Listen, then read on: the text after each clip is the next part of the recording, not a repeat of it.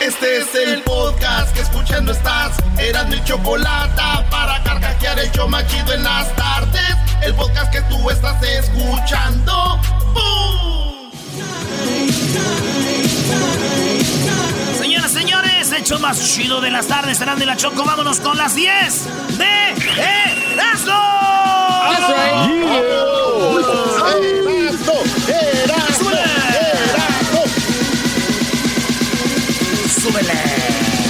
oigo bien? Sí. Tap it.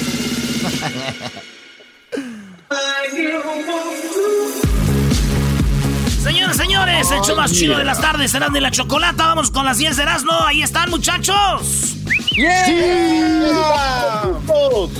Oye, a ver, este, escuchemos al garbanzo, Erasno, a ver qué te dice.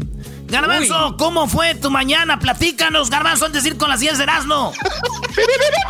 Bebés de luz, muy bien. Estuve en la bicicleta y no me quería bajar. Es la verdad, aquí estamos. Nice. Más o menos, maestro. Más o menos, más o menos. Yo creo que. ¿Por qué, por qué no te vas a vivir a la casa de Hessler? Yo creo que ahí están cerca. Ahí están cerquita, güey. Acabo ya les dio los dos el. A los dos ya les dio el coronavirus. Déjame ir a tu casa, Doggy. ¿Por qué no te vas a la casa de Hessler, güey? Ahí cotorrean. Acabo ya tienen coronavirus los dos. Aquel tiene boy. micrófono. Además está cerca, ¿no? Santa Clarita y Pandel ahí a un lado. Y ya de una vez. Oye, vámonos con la número uno de las 10 de las. No le digas eso, maestros de Santa Clarita, es una ofensa.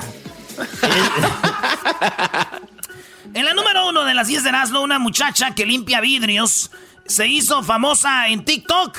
Esta muchacha limpia vidrios y se hizo famosa porque ella limpia al ritmo del baile, ¿eh? Oye, Luis, ¿tú, Nice. tú tienes TikTok, Luis? Nice. Ustedes tienen TikTok. Sí, sí. much- A ver, denlo, muchachos, denlo, denlo. El mío es Luis Camacho Music. Ok. Nice. ¿Tú, Gar- Diablito? El mío es Don Diablito 5. Ok. Tú, este, ¿quién más? ¿Garbanzo? El Yo no tengo TikTok. Ay, sí. ¿Por qué no? Eh, eh, No, la verdad se me hace una tontería. Perdón para todos los que lo usan. Para mí no, no me, no me gusta, la verdad. Llegó, llegó a la- al límite de la edad. Por O- sea, no el-. Oh, que-. El, tengo hace, el que hace videos en, en YouTube, de esperando a que se conecten, habla de tonterías. Pero sí tengo reels en eh, Instagram. Arroba garbanzo 5 Instagram, Ay, por favor. Ay, Gracias. sí tengo ríos. Tenga. Bueno, la cosa es de que esta muchacha, señores, se hizo famosa allá en Rusia porque ella, ah no, no en Rusia, en eh, en, en Australia, porque ella limpia vidrios, güey, limpia vidrios y está muy bonita y se hizo famosa en TikTok porque ella baila al ritmo de hip hop mientras limpia y las mujeres que en las oficinas dicen, ay, es muy buena. Eh, ella limpia vidrios mejor que los hombres, siempre tiene buena y hace mejor trabajo que los hombres que andan ahí arriba. Y un señor, güey, le enseñó a su esposa. Y la esposa dijo, ya ves, somos mejores para limpiar y todo. Arriba las mujeres. Y el, y el vato que le compra, y el vato que le compra un kit para limpiar vidrios, le dijo, órale, pues. Ándele. Bien limpiacitos, hija de la... ah, ¿verdad? Pero ahí Por andar de argüendera. a ver si pones el video, Luis, de la morra que limpia vidrios en edificios. Y está duro, maestro. Oye, hay cosas que una veces no, como que no le da valor o uno no las toma en cuenta, pero especialmente en las ciudades donde hay edificios grandes, ahí andan los brodis como Spider-Man. Así que saludos a todos los que nos estén escuchando ahorita mientras limpian los vidrios. Eh, que limpian los vidrios ahorita ustedes, muchachos. Escríbanos en las redes sociales, digan yo soy el limpiavidrios. A ver si tenemos por ahí algunos. Vámonos con lo que está en la número 2. Llegó Marco Fabián, señores, a Juárez. Sí, el exjugador de las Chivas, el exjugador del Cruz Azul. Marco Fabián, el que se fue a Europa, el que jugó el Mundial. Marco Fabián ya es jugador de los Bravos, de los Bravos de Juárez. Llegó y bueno, pues dicen que llegó y sus primeras palabras eh, frente a todos sus compañeros fueron, soy Marco Fabián y soy alcohólico. Le dijeron, no, se va a presentar con el equipo, señor. Dijo, ¡ah! Ah. En la número 3 de las 10 de Erasmo, señores, eh, Rusia ya se convirtió en el primer país en registrar una vacuna contra el coronavirus. Y hay personas que dicen que ya se la pusieron, se han sentido bien. Es lo que dice la, la noticia. Y además dice pues Putin dice, ojalá, ojalá que nuestros, eh, pues la gente del mundo encuentre la vacuna también como nosotros. Esta mañana se registró por primera vez en el mundo una vacuna contra el nuevo coronavirus, dijo el jefe de, del Cambridge el, eh, y pues el mero machín. Así que dice que se siente bien el, las que se lo han puesto y en Rusia ya la tienen, maestro. Esto es lo que no te van a hablar mucho los canales americanos, ¿no? O sea, es, ese tipo de noticias que, que no van a decir el resto del mundo mucho, no lo vas a ver en primera plana, porque aquí siguen batallando para la vacuna, estamos buscando la vacuna. Ya sabes cómo son los intereses, ¿no? ¿Qué nos supone que Estados Unidos compró no sé cuánto a una compañía que hacía la vacuna? Sí, sí, sí, a, Piper y a Biotech. Huele todo raro. Qué, raro, ¿no? No, si les digo. No, no, no, a ver, a ver, lo que pasa es que también hay que estar informados, mis queridos. No, no, no. Mira, la, vacuna, la vacuna. Escuchen el que crean que fuimos a la luna. Dale. Sit down. La vacuna que sacó Rusia no estaba contemplada en las seis que tenía aprobada la Organización Mundial de Salud. Así es de que estos cuates están prácticamente eso, lidiando pero con una vacuna. Pero esa pues, organización. solo Dios sabe. y esa organización es todo lo que ellos digan, eso es.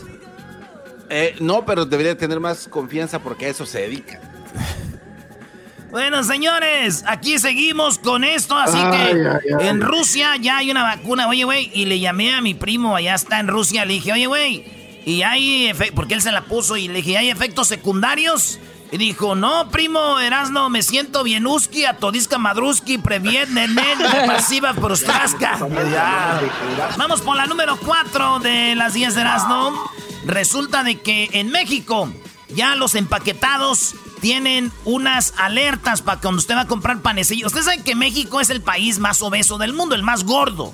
Somos el país más marrano del mundo. Esa es la verdad. Hoy. Para que me entiendan. Entonces nosotros, eh, los mexicanos, consumimos muchos panecillos que ya saben que marinela, que bimbo, que sabritas, todo esto. Y ya pusieron eh, los nuevos reglamentos donde tú, cuando vas a comprar algo, ahí te dice alto en azúcares, alto en grasas saturadas, alto en calorías. Y te va dando toda la información de qué es lo que debes o no debes de comer y por ejemplo, aquí está nuevo etiquetado. Exceso calorías, exceso azúcares, exceso grasa saturada, exceso grasa eh, trans, exceso sodio. Contiene cafeína para evitar para niños. Contiene eh, edulcorantes no recomendable para niños. Entonces con esto dicen, pues ya, ya ven que en Oaxaca ya este, vetaron lo que son esas cosas, este, pues panecillos y eso. Entonces dicen, pues vamos a hacer esto. Y se empezó la controversia. Dijeron, güey, eso no va a parar. La gente de comprar sus panecillos. ¿eh? Yo lo que dije es, ¿qué güey son los de la Secretaría de Salud, güey? ¿Pero por qué, Brody? Están tratando de evitar la obesidad. A ver, quieren evitar la obesidad en el eh, y hacer un país más sano. Pues entonces empiecen a cancelar todas las taquerías y panaderías, güey. Y se acabó. Eh, ahí, es, donde está la gordura. Ahí, ahí, el del taquero no dice, a ver, mi jefe, este tiene cuántos de calo. No, güey, ahí es donde está la gordura. Bueno, esos güeyes de la Secretaría de Salud también salen a tres del pastor, tres de cabeza, dos de lengua y dos de buche con todo y con limoncito y salsita de la que pica. Son parte del problema. Uy. Regresamos, señores, con más de las 10 de las aquí en el show más chido de las tardes. ¡Oh, yeah, Western! Chido pa' escuchar. Este es el podcast que a mí me hace carcajear. Era mi chocolata. En la número 5 de las 10 de Erasmus, oye, primero dice, dice, dice, mamá, volví a discutir con mi marido, con mi esposo. Me voy a ir a la casa para que aprenda. Allá te llego. Y dice la mamá, no, hija, si quieres que aprenda el desgraciado, mejor yo me voy para allá con ustedes. ¡Ay, hija! En la número 6 de la, no, en la número 5 de las 10 de Erasmus, Raúl Jiménez y los Wolves quedaron eliminados ayer. Raúl Jiménez falló un penal. Con este penal iba a ir ganando los Wolves 1 a 0 al Sevilla, pero no. Raúl Jiménez falló su segundo penal en su historia, señores. Y Cádiz, ¿saben qué? Quedó eliminado los Wolves. Bueno, finalmente los fans de Chicharito tienen algo que celebrar, ¿no? Ah. En la número 6 6 de las 10 de Erasmo, a un niño lo arrestaron en Florida en el 2018. Lo arrestaron este niño. Y cuando lo arrestan, pues se ve el video de cómo lo arrestan y todo. A ver si tenemos ahí el video, lo hice en redes. Y le dicen, ni modo, la regaste, chiquitín. Eh, te vamos a llevar preso y de, aquí vas a tener que aprender. Dicen que le aplicaron, eh, este, la, la, corte ya tiene a los policías en, en corte, al condado, al estado. Porque, güey, ¿cómo van a ir por un niño a una, a una escuela? Le quieren poner las esposas, ni siquiera le caben. Y la mamá ya dijo que el problema que tiene el niño, que es un problema de esos niños que, se ponen muy, muy raros, güey. Yo no quiero decir, pero ¿cómo se dice, maestro? Bueno, es que hay una condición. es que estos casos son difíciles de tratar porque están malitos cuando les conviene y cuando no, no. Y no, no quiero decir que no sucede, pero hay unos niños que son muy desmadrosos y les dicen, oye, ¿qué onda? No, es que él está enfermito. Pero cuando le dices, yo creo que él no, porque está enfermito. No, él no está enfermito. Él no. Entonces, entonces ahí es donde tú dices, ¿sí o no? Pero bien, sí, estuvo muy mal, Brody. Qué bueno que a los policías les hagan algo. Pero no pienso dejar de apoyar a los policías por algunos cuantos. Bueno, pues resulta que le pusieron las esposas y el niño tiene desorden de déficit de atención, hiperactividad, depresión y ansiedad, güey. Todo tiene ese el morrillo, güey. mecha. Sí, güey, pero dicen que le aplicaron lo que son los, eh, pues cosas para meterle miedo al niño. Y yo dije, güey, neta, por, por decirle que se lo van a llevar, ese es meterle miedo. Estos señores no supieron esa frase, ya duérmete, si no te va a salir la mano peluda de abajo de la cama. Si no entiendes, te va a llevar el diablo. No veas tele cerquita que te vas a quedar ciego, visco. Si me muero, pues es por tu culpa. Todas esas cosas, güey, también eran daño para nosotros. Si me muero es por tu culpa. No, me van a matar de un coraje. Eso no es, güey. Eso es. Pues estamos todos traumados. Bueno, señores, en la número 7 de las 10 de no Twitter. Ya puedes publicar algo en Twitter y tú puedes decidir si contesta nada más los que tú sigues. Si pueden contestar eh, nada más la gente que tú quieres que contesten.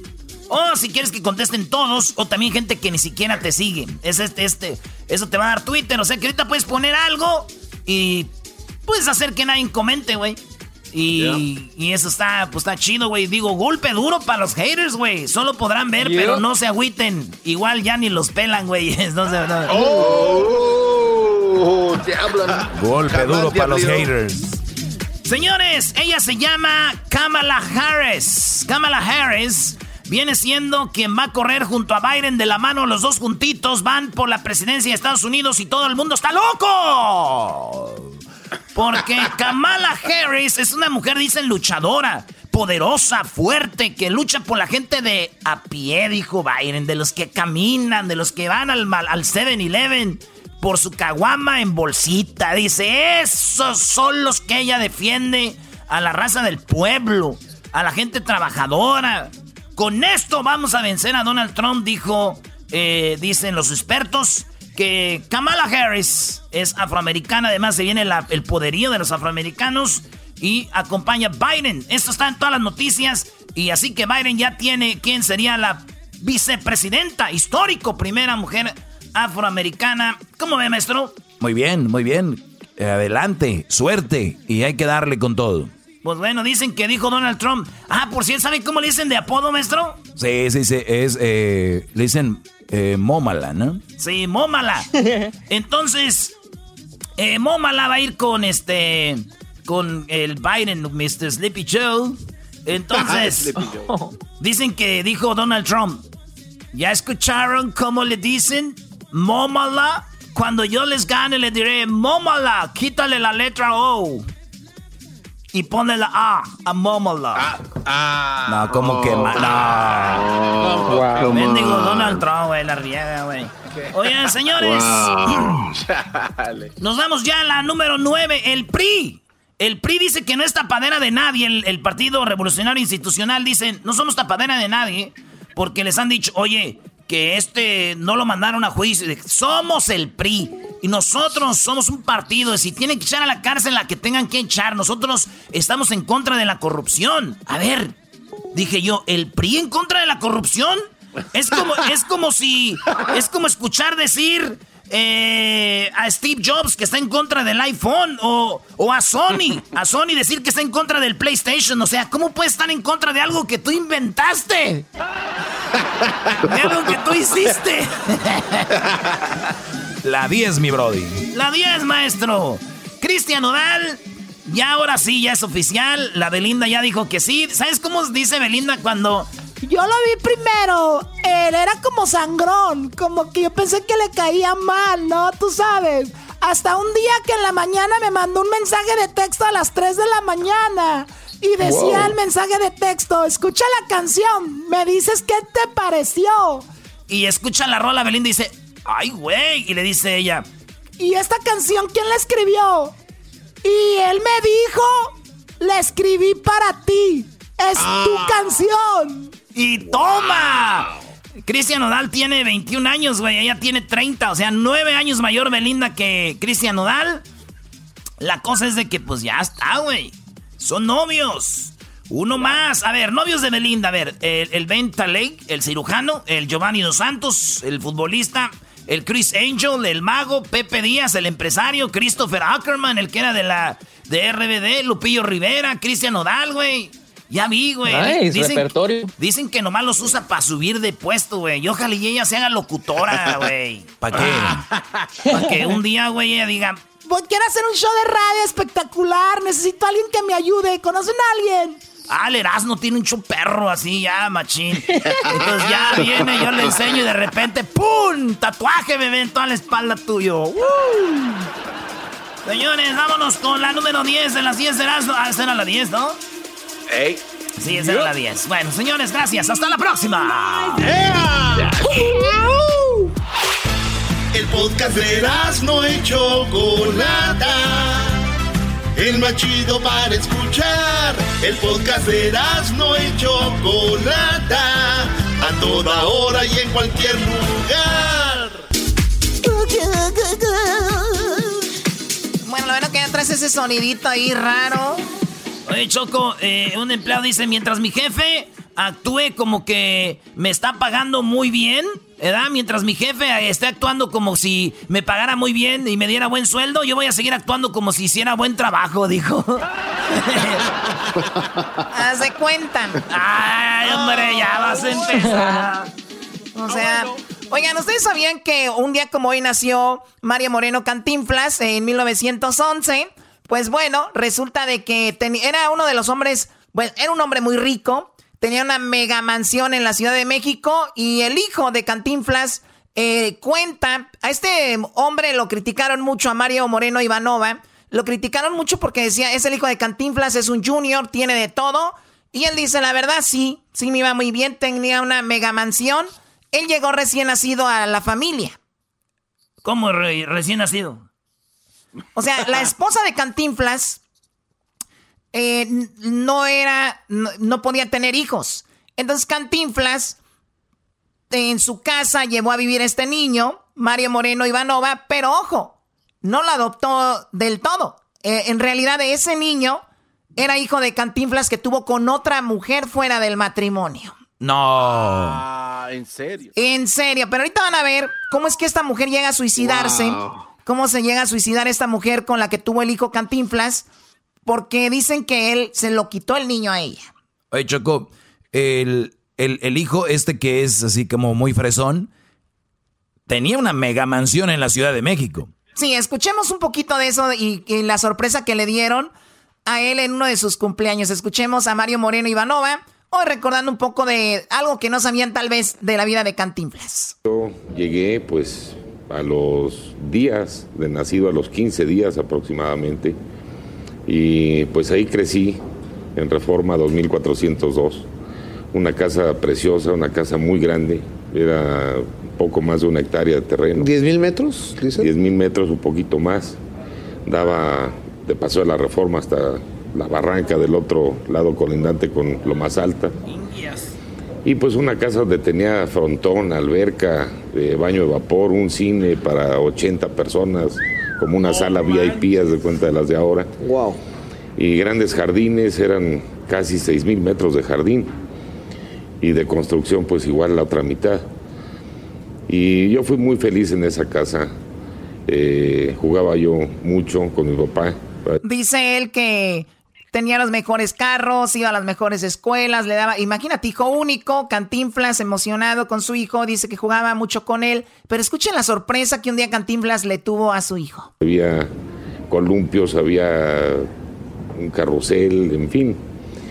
Y te digo, era muy consentidor porque pues era yo muy chico, que tendría yo como seis años, un poquito menos porque todavía mi mamá vivía. Eh, llevó el circo Ataide a la casa, al jardín.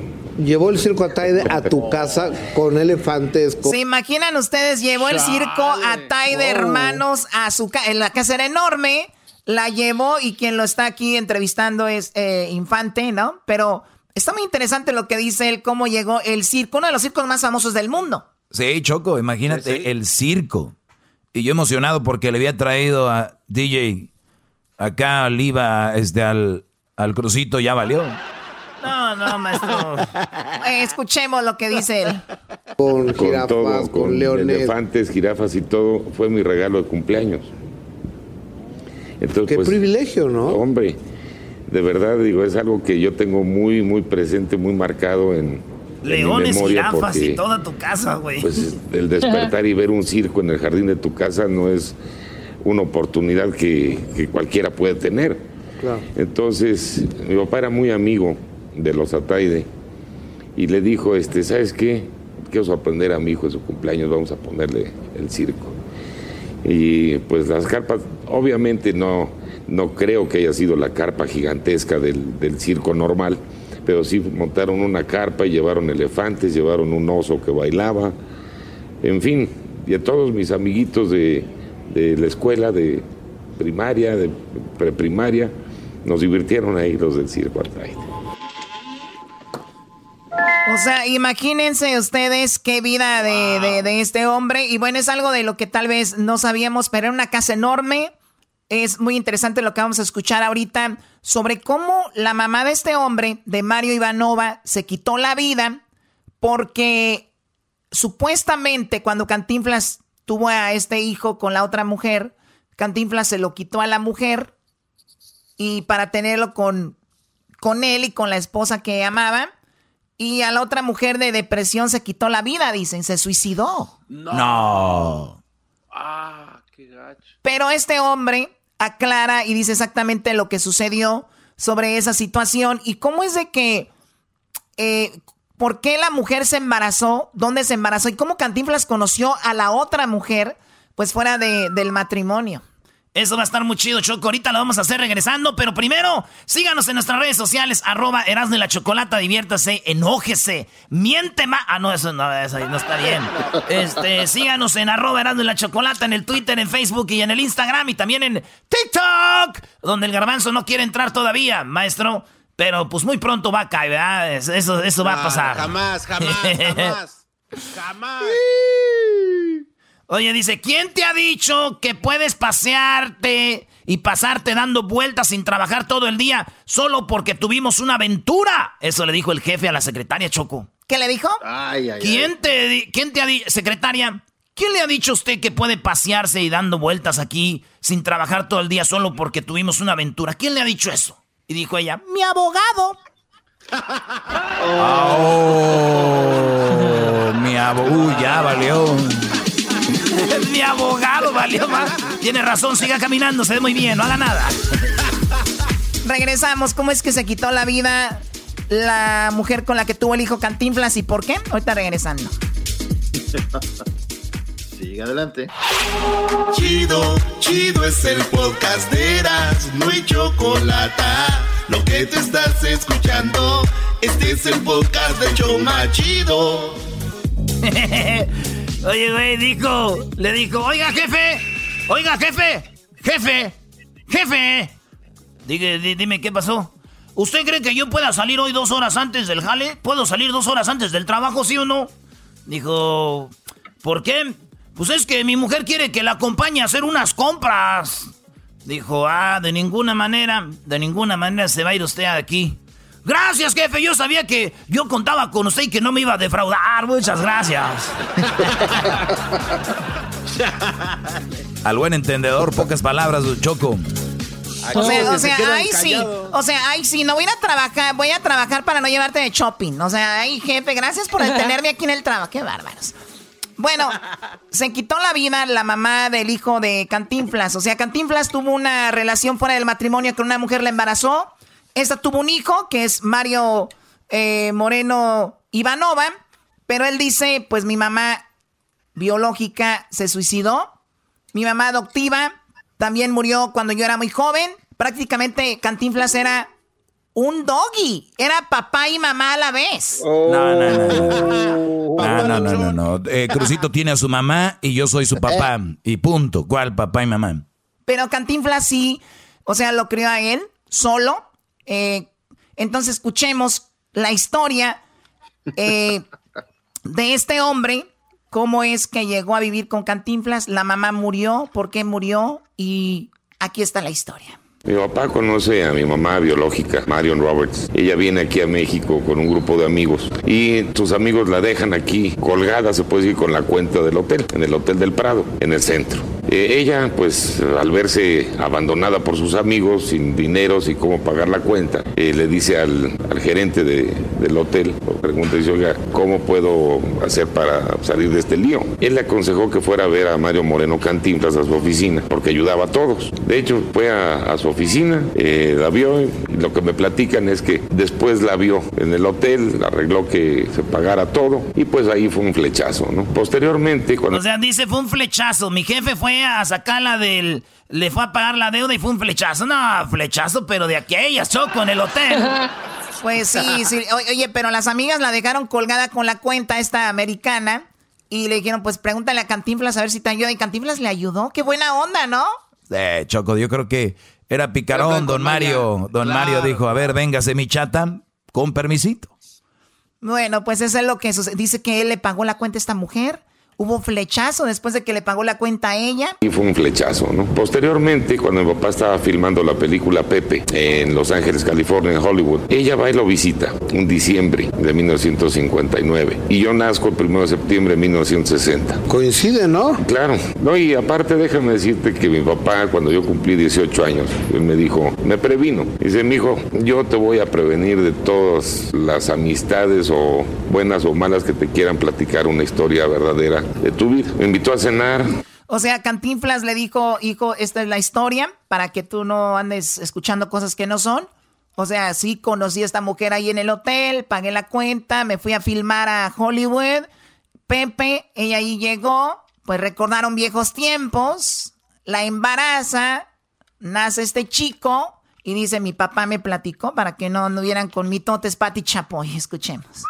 Y pues realmente yo no sabía lo que me iba a platicar. Y me platicó esa historia de que mi mamá adoptiva, su esposa Valentina, no podía tener hijos. Habían intentado los 35 años de matrimonio, pero por cuestiones de salud no, no le era posible. Que había conocido a una persona, a otra mujer, que no me, nunca me dijo el nombre, pero así lo manejó. Este, me dijo que yo había nacido en Dallas, en el hospital de St. Peters, que a los 15 días me había traído a México. Y pues él, él es mi padre. La que es adoptiva es mi madre. O sea, imagínense ustedes, Cantinflas eh, viene, embaraza a esta mujer y pues el niño nace en Dallas y le dice Cantinflas, pues te voy a llevar a vivir conmigo. Y entonces la otra mujer dice, pero pues es mi hijo. Pues sí, pero pues también es mío, ¿no? 35 años sin poder tener hijos, Cantinflas con su esposa Valentina, la rusa, y 35 años después llega el niño. Oye, pero dicen que ni siquiera se enojó Valentina, ¿no? Que, que Valentina dijo, pues bueno, al final de cuentas es tu hijo y que hemos querido tener un hijo, ¿no? Entonces es nuestro hijo. Y lo trataba como si fuera su hijo. Escuchemos más de de esta historia. Él es mi padre, la que es adoptiva es mi madre. Ok, ahora. Pero déjame decirte una cosa muy interesante. Hace unos meses, de hecho vísperas de Navidad, por las nuevas cuentas estas de Facebook, todo de la tecnología, me contactó una, una señora de nombre Jane Mansion, que vive en, Plano, Texas, amiga de mi madre. Y ella se conoció cuando mi madre se embarazó, se conocieron en una parada de un autobús y empezaron a platicar y ella le invitó aquí a México y conoció a mi papá. De hecho, ella vino en el avión cuando no me entregaron a mí. Y me platica que al avión subieron, antes de bajarse todos los pasajeros, el abogado de mi papá, un licenciado Ugalde. Y te digo que le creo porque me dijo los nombres. Y este y el señor socio de mi papá, el señor Jack Gelman. Entonces Jack y el licenciado Ugalde me llevaron a la casa de, de Reforma y ahí es a donde mi papá pues le dio la, la noticia y la sorpresa a su esposa, a mi madre Valentina, que inmediatamente me acogió con todo su amor y pues fue mi, mi madre por los próximos cinco años. Oye, güey, pero también hay que ser cantinfla, Choco, para eh, tú embarazar una vieja fuera del matrimonio y, decir, y llegarle a tu vieja diciendo, mi amor, sorpresa. o sea, también hay que ser cantinflas para tener un hijo fuera del matrimonio y te llegar y decir, dice, llegó y le dio la sorpresa a mi mamá. Pues no manches, pues es, sí, güey, a ver, tú, los que están casados vayan a tener hijos y luego dicen, mi amor, en nueve meses te va a traer una sorpresota. bueno, tiene razón, pero yo creo que ella, yo creo ya más o menos sabía, o solo que Cantinflas no le haya dicho que era su hijo, de, ¿no? No, sí, está diciendo que le platicó toda la historia. Bueno, a ver, ¿qué más? Y pues fue mi, mi madre por los próximos cinco años. Mi madre biológica, ella regresa al cabo de un año que tenía yo de edad, en noviembre de 1961. Intenta recuperarme. Ok, aquí es cuando la mujer que lo tuvo regresó un año después y diciendo, voy por mi hijo. O sea, es mi hijo, voy por él. Y aquí es donde pasa la tragedia, que donde ella se quita la vida porque no, no logra recuperar a su hijo. Tenía yo de edad en noviembre de 1961. Intenta recuperarme. Mi papá le dijo, ¿sabes qué? Si posible, ya está registrado bajo mi matrimonio y pues no, no te lo puedo dar. Ella no toma nada bien esta situación y se quita la vida. Se quita la vida en el Hotel Alfer. En el hotel se quitó la vida ahí mismo. Ay, güey. Qué triste. Oye, yo no sabía esto, tú, Choco. Yo nomás sabía que la que había hecho la película El Barrendero Cantinflas. Bueno, tú eras lo que más. O sea, la mujer se quitó la... Eh, injusto para la mujer, ¿no? Pues si llegaron a un acuerdo, Choco. Primero llegaron a un acuerdo. Yo creo que era acuerdo, era acuerdo. Yo creo que si se quitó la vida, yo creo porque Cantinflas le dijo, no lo vas a poder ver, me imagino. Pues solamente si hubiera sido eso, porque Cantinflas podía haber dicho, pues puedes verlo, es tu hijo, puedes venir, estar acá, ¿no? Pero luego ahora sí. ha, dicho ha dicho Valentina, ¿me vas a hacer otro hijo? Ya no quiero. Lo que son las cosas, ¿no, Choco? Hay mamás que se quitan la vida y otras que les diera mucha felicidad. ¿Les diera mucha felicidad qué, Garbanzo? Que les quitaran a sus hijos y se los llevaran. Oh, sí, hay unas que dicen, ya, que regresen a la escuela los niños, estoy feliz que se vaya, dicen.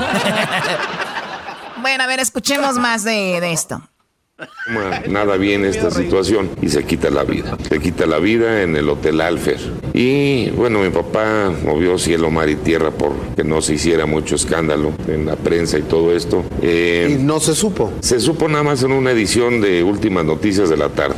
Y de ahí. Excelsior. Últimas Noticias de Excelsior. Fue lo, lo último.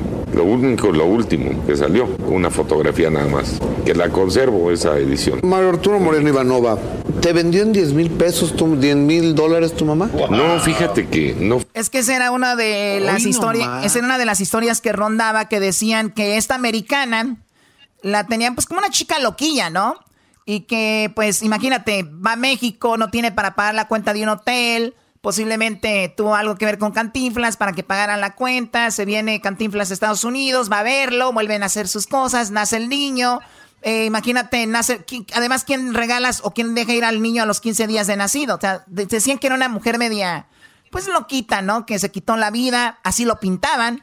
Pero después dicen, pues en realidad estaba tan mal que regaló por 10 mil, bueno, vendió en 10 mil dólares al niño. Por eso este le pregunta, ah. ¿es verdad que te vendieron por 10 mil dólares? ¿Esos tu 10 mil dólares tu mamá? No, fíjate que no fue venta. Mi papá la quiso ayudar porque cuando ella me trae aquí a México, era muy joven, eh, su mamá eh, divorciada, el papá los abandonó, etcétera. Una cuestión así por lo que me platica la señora Jane y mi papá la quiso ayudar. Ella quería montar un, un instituto de belleza, un salón de belleza o algo así. Y mi papá le obsequió 10 mil dólares para que, para que lo montara. Y no nada más los 10 mil dólares, le regaló un automóvil, un convertible, un Buick precioso, que me mandaron una fotografía de ella en el automóvil. Y te mi papá era muy espléndido, muy... Bueno, pues ahí está, señores, la historia del hijo de Cantinflas, un poquito algo de lo que no sabían, eh, pues eso ha pasado. Eh, pues esta semana, un, un día, un día, bueno, ¿qué fue? El día 12 de agosto nació Cantinflas, que, y bueno, pues ahí está, algo de lo que mucha gente tal vez no sabía. Ya regresamos con más aquí en el show de Erasno y la Chocolata. El podcast de Erasno y Chocolata el más chido para escuchar. El podcast de Erasmo y Chocolata, a toda hora y en cualquier lugar. Oye, Choco, y luego que le llama, ¿no? Ahorita anda, vámonos con hembras contra machos, pero déjame decirte que le llamó la mujer a la esposa a la oficina y le dijo la mujer, ¡Gordo! ¡Gordo! ¡Gordo! ¿Eh? ¿Qué pasó? Me equivoqué. Te di las pastillas para los nervios en lugar de darte las pastillas para la diarrea. ¿Cómo estás? Dice él, pues mi amor, aquí estoy, todo zurrado, me hice popó, pero bien tranquilo, nada nervioso. Nada de nervioso. Así que vámonos, hembras contra machos, llegó la hora de la robadera, señores. ¿Cuál hora de robadera? ¿Cuál hora de la robadera? Ya tú sabes. Vamos, mujeres, vamos, mujeres. Bueno, tenemos en la línea Verónica. Verónica, buenas tardes, ¿cómo estás? Buenas tardes, Chocolate. Estoy muy bien, gracias. Qué bueno. Verónica está enamorada del garbanzo. De, o sea, ven, para, siempre hay un roto para un descosido. Como dicen, siempre ahí está el feliz para el guerrero, ¿no? Nada más tantito, nada más tantito. Pero sería muy difícil, Choco, porque habla igualito que mi tía Lupe y te imaginas a la hora de la intimidad. Oigan, eh, los, los, acompaño en su pena, Verónica y este Garbanzo. La verdad fue muy feo ver que golpearan a su sobrino ahí, los de, de la combi. Es que anda robando. No, no, era, no, no, no son sus sobrinos, brother.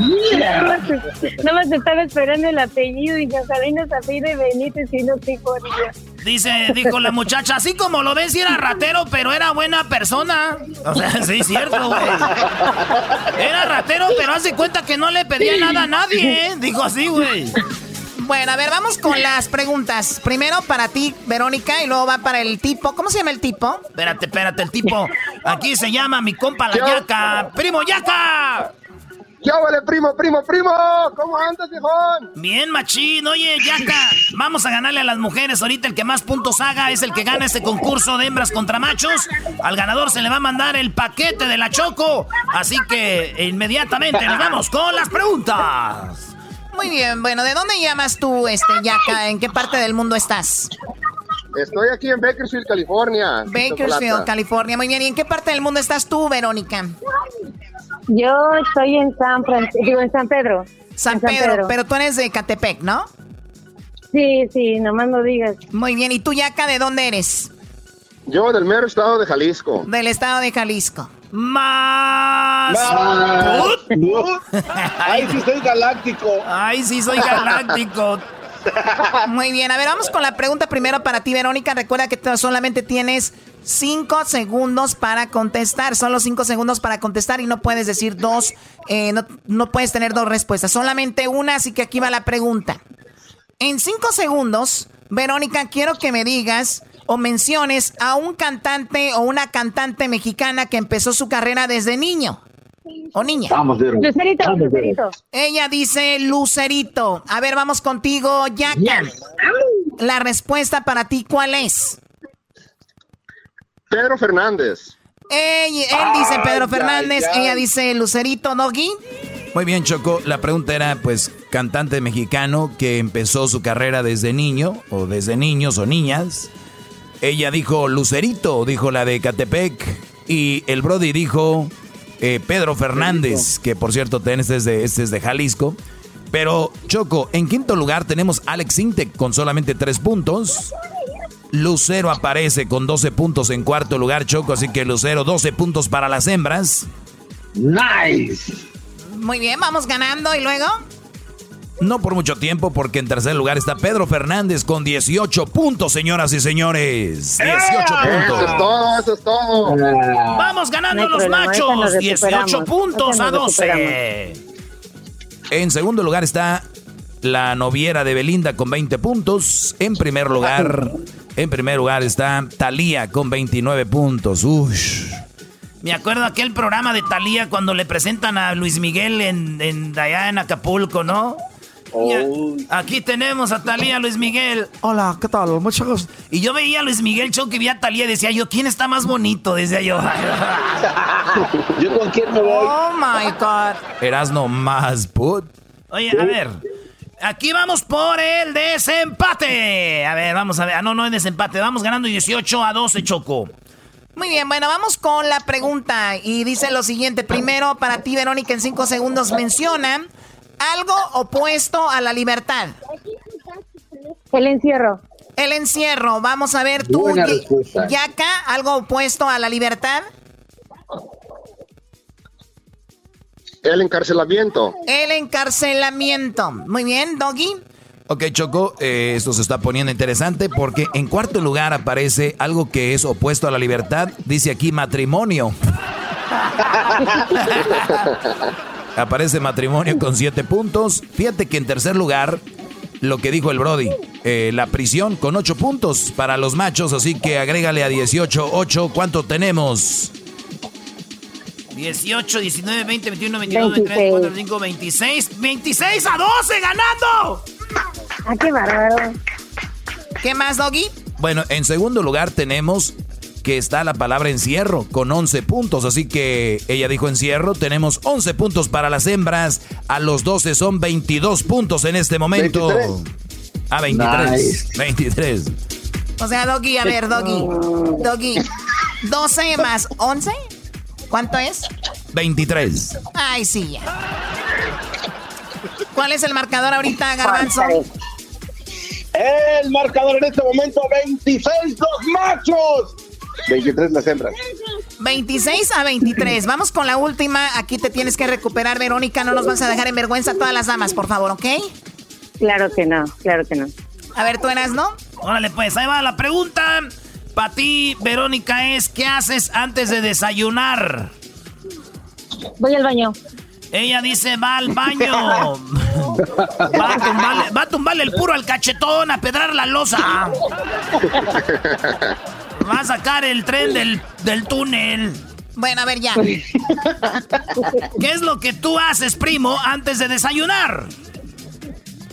Me lavo los dientes. Lavarse los dientes, señoras y señores. Maestro Doggy. Ir al baño incluye lavarme los dientes también. incluye- No, no, no, no empiece, no, no, empiece. no, no. Oye, Pues no, Choco, nada más voy al baño Choco, y en, ya en primer voy al lugar, baño y me lavo los dientes. en, en primer lugar, Choco está con 76 puntos, así como lo oyes. Cepillarse los dientes, lo que dijo este Brody, por lo tanto es una verdadera golpiza. Eso es todo. En segundo lugar Ya aparece. era hora, ya era hora. En, su, en segundo lugar aparece bañarse. En tercer lugar aparece lavarse las manos, 20 puntos. Cuar- cuar- cuarto, lo primero que hago antes de desayunar, dice levan- despertarme. Pues sí, si no, ¿cómo? Eh, y en quinto lugar aparece lavarme la cara, Choco. A ver, les voy a decir algo, a ver. A ver, el niño que está ahí, por favor, cálmenlo, porque les voy a decir lo siguiente. Niños, niños, cállense, por favor. Cállense. A ver, ella, por di- favor, cállense. ella dijo voy al baño. ¿A qué vas al baño? Obviamente se va a bañar, que aquí está en segundo lugar bañarse 26 puntos. Se va a lavarse las manos con 20 puntos. Dice, me lavo la cara. ¿Dónde se lo lava? En el baño. Hay 12 puntos. Cepillarse los ¿Qué? dientes 76 puntos. A eso va el baño. Por lo tanto, sumamos todo eso. Señoras, señores, los No, ganadores del día de no, hoy somos no, las no, no, no, hembras. No. Hembras, hembras, hembras, hembras, hembras. Ganamos. De verdad estuvo muy difícil, eh, Claro. Verónica. Estuvo muy difícil, Verónica. Qué bueno que dijiste, voy al baño porque si no nos hubieran ganado. ¡No! Sí. No, Cho- Choco. Choco, Choco. Choco, él dijo cepillarse los dientes. ¿Cuántos puntos? Incluye a ver, ir al Garbanzo. baño y cepillarse los dientes. Súmale 76 Choco. puntos a lo que tenían. ¿Cuánto es? Ahí va. El, el marcador Choco oficial es 102 puntos los machos. 99 de las hembras, Choco. Ok, 99. ¿Por qué? 102. ¿Por qué 102 para, el- para las mujeres? ¿Por qué 99? Bueno, porque es 73 más 26 que tenían y 23 más 76. Lavarse la cara tiene 12. Lavarse las manos tiene 20, bañarse 26, cepillarse ah, No, no, no, Vamos a sumar, vamos a sumar todo. No. Qué bárbaro, arrebatamos con todo. Y recuerden, no a la corrupción, no a andar haciendo tranza en los, en los concursos. Ganaron las hembras, pero ¿sabes qué? Le voy a mandar un paquete también a... Eh. Le voy a mandar un paquete también al, al tipo este, al Yaka, por, nada más porque me dio pena. No. Este Brody fue el que ganó. Qué robo. este fue el que ganó. Primo, el saludo para quién, tú, Yaka. Saludo para toda la gente que anda aquí en los campos de Bakersfield y que, que se la raja diario, mi primo. Pues es todo. Saludos para quién tú, Verónica. Ah, saludos para todos mis compañeros restauranteros del Sandy Salón allí en San Pedro. Eres parte de la corrupción, eres de la mafia del poder, tú. Sí, más tantito. más tantito. El otro día vi ahí a un concurso de radio donde la locutora Chocolata le daba el gane a las mujeres. Ya regresamos con más aquí en el show de la Chocolata. No aguanta nada, la verdad. Este es el podcast que escuchando estás. Eran mi chocolata para carcajear el show machido en las tardes. El podcast que tú estás escuchando. ¡Bum! Señoras y señores, ya están aquí para el show más chido de las tardes. Ellos son los super amigos. Don Toño y Don Chente.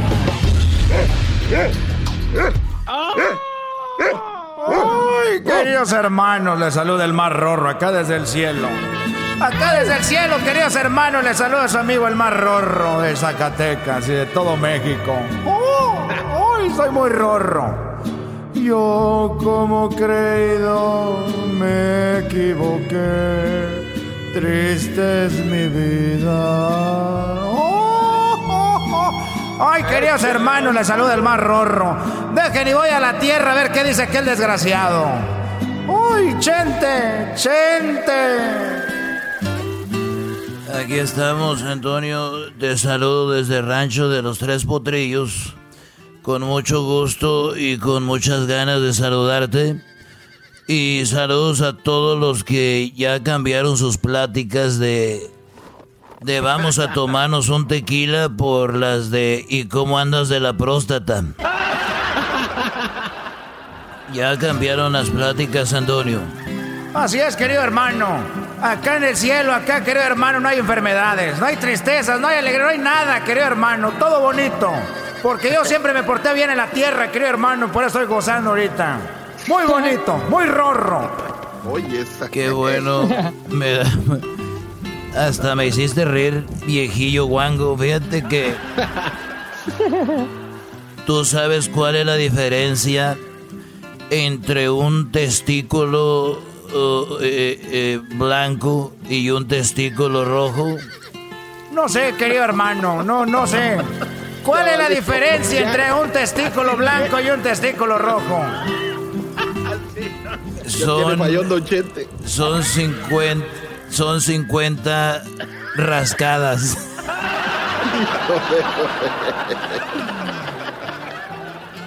Eres un desgraciado, así no era.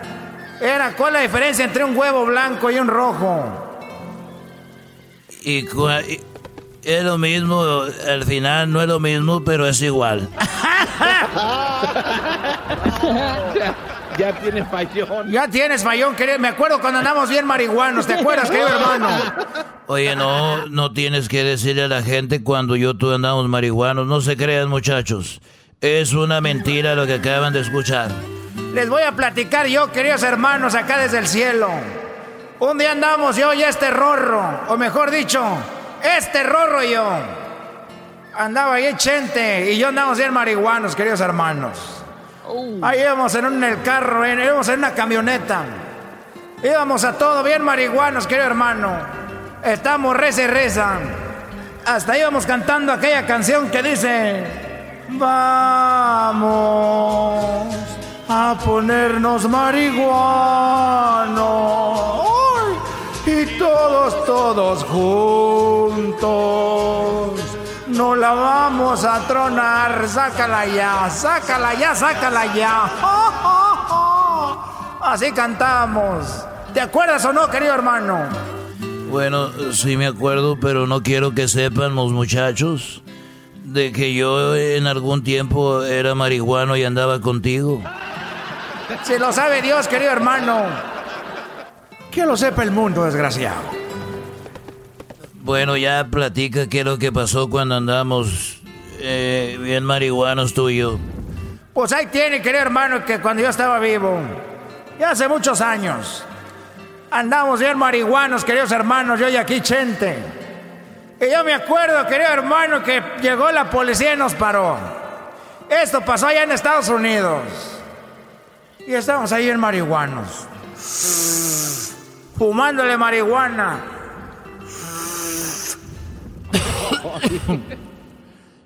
Sí me acuerdo y, y me acuerdo que, que nosotros íbamos y la conseguíamos con un cholillo y le decíamos que era para riumas y se la creía. y nos paró la policía, me acuerdo, querido hermano, que nos para la policía y este desgraciado. Y yo metidos en el carro. Orillas a la orilla, orillas a la orilla. Y ahí estamos nosotros, bien relajados. Teníamos tanto humo de marihuana en el carro, queridos hermanos, pero mucho humo, mucho, mucho humo, queridos hermanos. Pura marihuana, pura colita de borrego. Cuando de repente, querido hermano, dijo el policía, a ver, desgraciado, bájele, bájele la ventana. Cuando le bajó la ventana se le fue todo el humo a la cara al policía, queridos hermanos. Todo el humo se le fue a la cara al policía. Y el policía le hizo.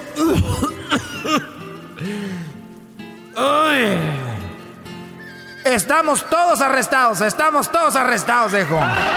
Andamos bien marihuanos, dijo el. Él también se arrestó, querido hermano. Somos unos desgraciados. Yo no me acordaba de eso, es cierto. Ya no me acordaba. Es que ya no me acordaba por mis problemas de la próstata. Chido, chido es el podcast de Eras, no hay chocolate. Lo que te estás escuchando, este es el podcast de Choma Chido. El chocolatazo es responsabilidad del que lo solicita. El show de Erasmo y la Chocolata no se hace responsable por los comentarios vertidos en el mismo. Llegó el momento de acabar con las dudas y las interrogantes. El momento de poner a prueba la fidelidad de tu pareja. Erasmo y la Chocolata presentan el chocolatazo. El chocolatazo.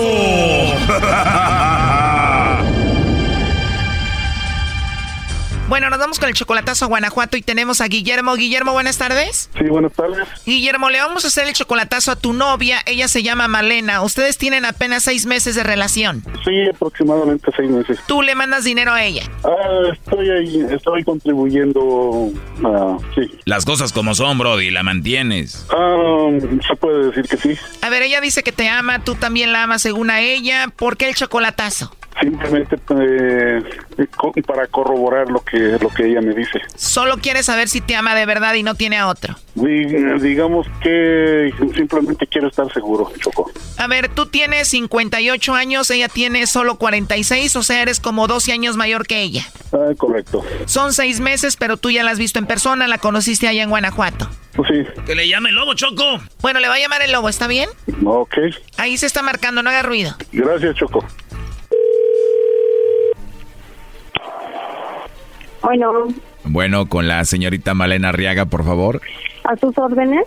Gracias, Malena. Mira, te llamo de una compañía de chocolates. Es algo muy simple. Nosotros estamos promocionando este producto. La idea es dar a conocer estos chocolates. ¿Cómo lo hacemos? Nosotros se los enviamos a alguna persona especial que tú tengas. Es solo para promocionarlos. Si tú tienes a alguien, nosotros se los hacemos llegar. Es totalmente gratis. No sé si tienes a alguien especial por ahí, Malena. No, pues es que no, en realidad no, no, no tengo a nadie. ¿En serio? ¿No tienes a nadie especial? No, no tengo a nadie a quien mandárselos. No tienes a nadie, pero ¿a ti te gustan los chocolates o no? Sí, sí, sí me gustan. Ah, muy bien. ¿Y qué pasa si te mando unos chocolates con mucho cariño? ¿Te los comerías o los tirarías? No, pues me los comería. Ah, pues te los voy a mandar y voy a aprovechar ahí para ponerle polvitos de enamórate de mí. Oh. Eso ya sería cuestión de usted. Pues si no tienes a nadie, yo aprovecho y te los mando con todo y polvitos, ¿cómo ves? Ah, pues como usted vea. Qué bonito te ríes, Malena. Gracias. Oye, tal vez yo no debería estar hablando así porque estoy en mi trabajo, pero ¿sí te gustan los chocolates? Sí, sí me gustan. Si no te incomoda y no te meto en problemas, yo te los puedo mandar con mucho gusto. Ah, ok. Me imagino que si tuvieras a alguien no estuvieras hablando así conmigo, ¿no? Ah, no, claro que no. ¿Te caí bien, Malena? Sí. Lo estás diciendo solo por nomás, ¿verdad? No, en serio. Bueno, te voy a creer, tú también me caíste muy bien. ¿Y cuántos años tienes? Voy a, tengo 46 cumplidos, voy a cumplir 47. 46 cumplidos, vas a cumplir 47. ¿Y cuándo es tu cumpleaños? El 22 de julio. No estaría nada mal que te mande muchos regalitos, chocolates y todo en tu cumpleaños, ¿no?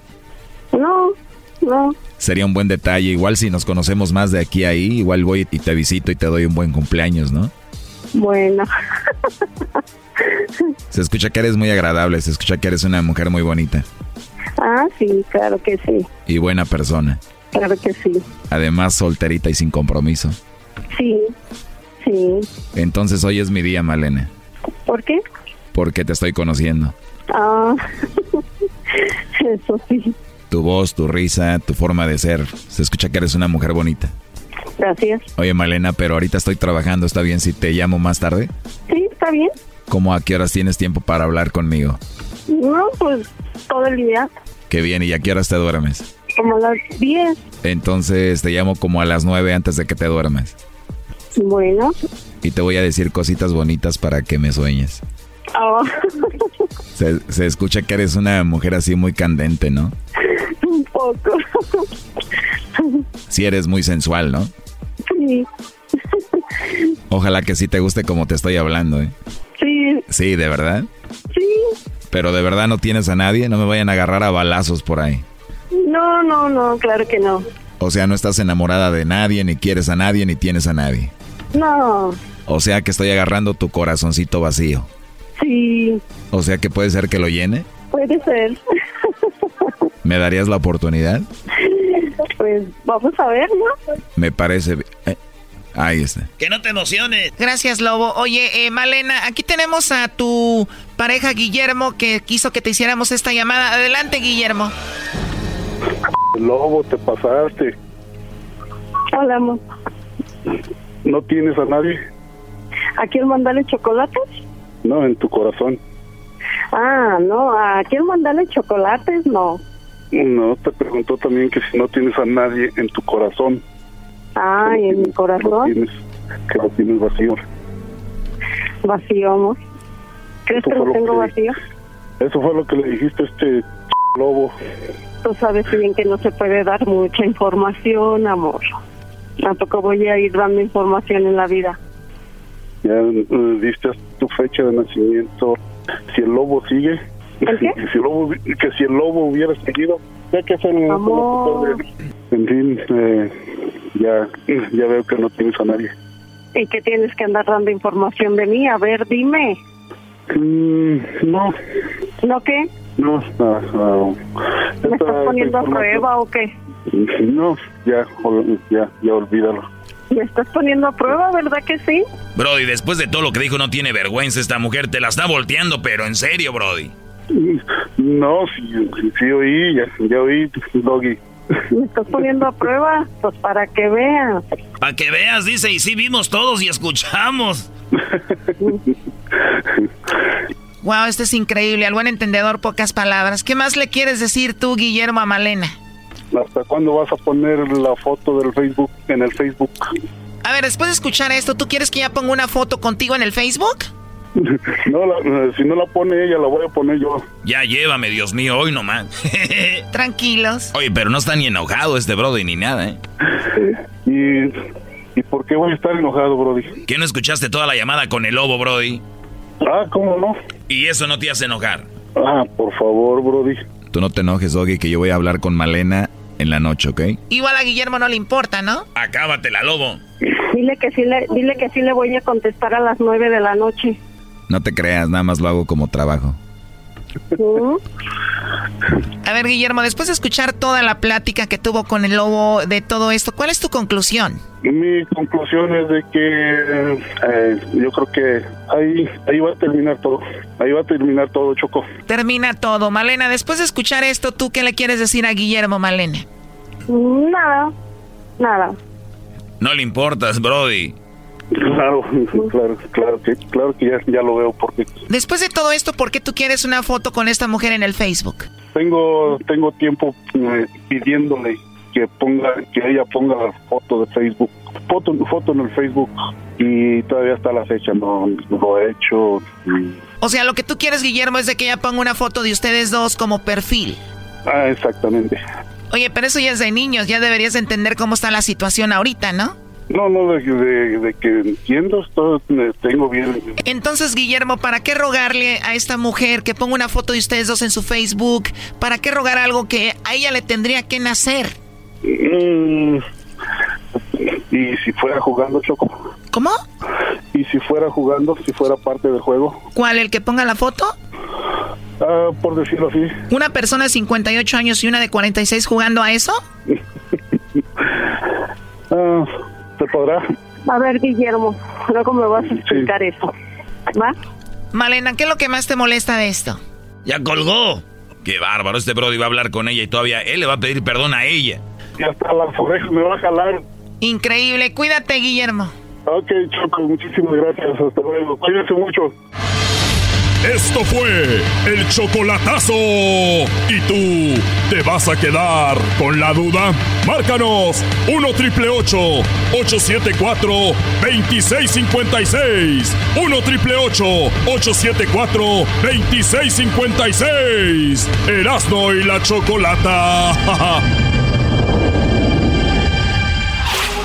Chido, chido es el podcast de Eras, no hay chocolate.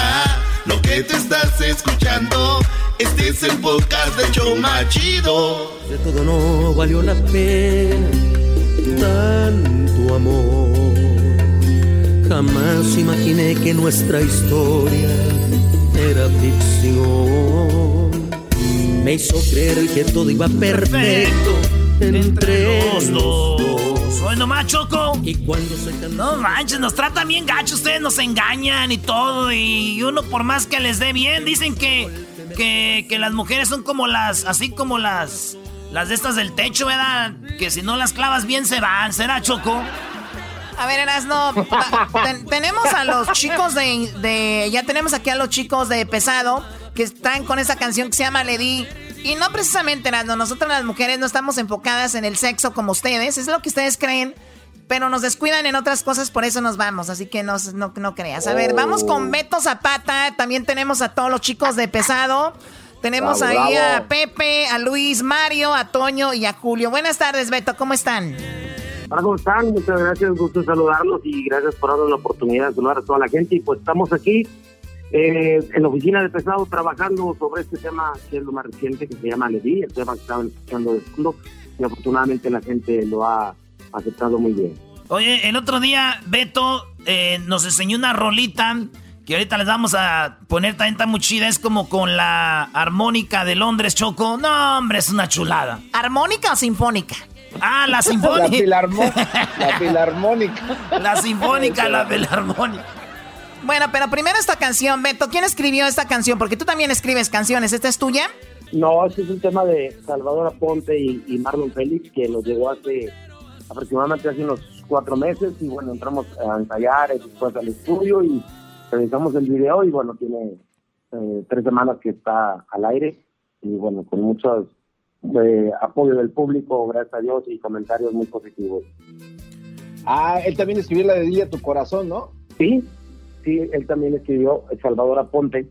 Este, y bueno, tenemos otros temas que nos hizo llegar también y tenemos temas de otro compositor que es el Chapito Zambrano y tenemos algunas composiciones personales y ya habrá tiempo para, para entrar al estudio de nuevo y tener otro tema, pero por lo pronto nos vamos con, con esto que es lo más reciente. Oye, pero esto nomás es una rola, Beto, y ya después van a sacar todo el disco o ya salió todo el disco. No, yo creo que lo vamos a ir como lo está haciendo toda la raza, y todos los hermanos de profesión, este, tema por tema, que ahorita es lo más lo más conveniente. Ya el disco físico ya no sale, entonces puedes ir subiendo eh, un tema, le das tu tratamiento en, los medios de comunicación y, ir sacando este, desde uno por uno y que la gente pues vaya respondiendo como ha respondido ahorita.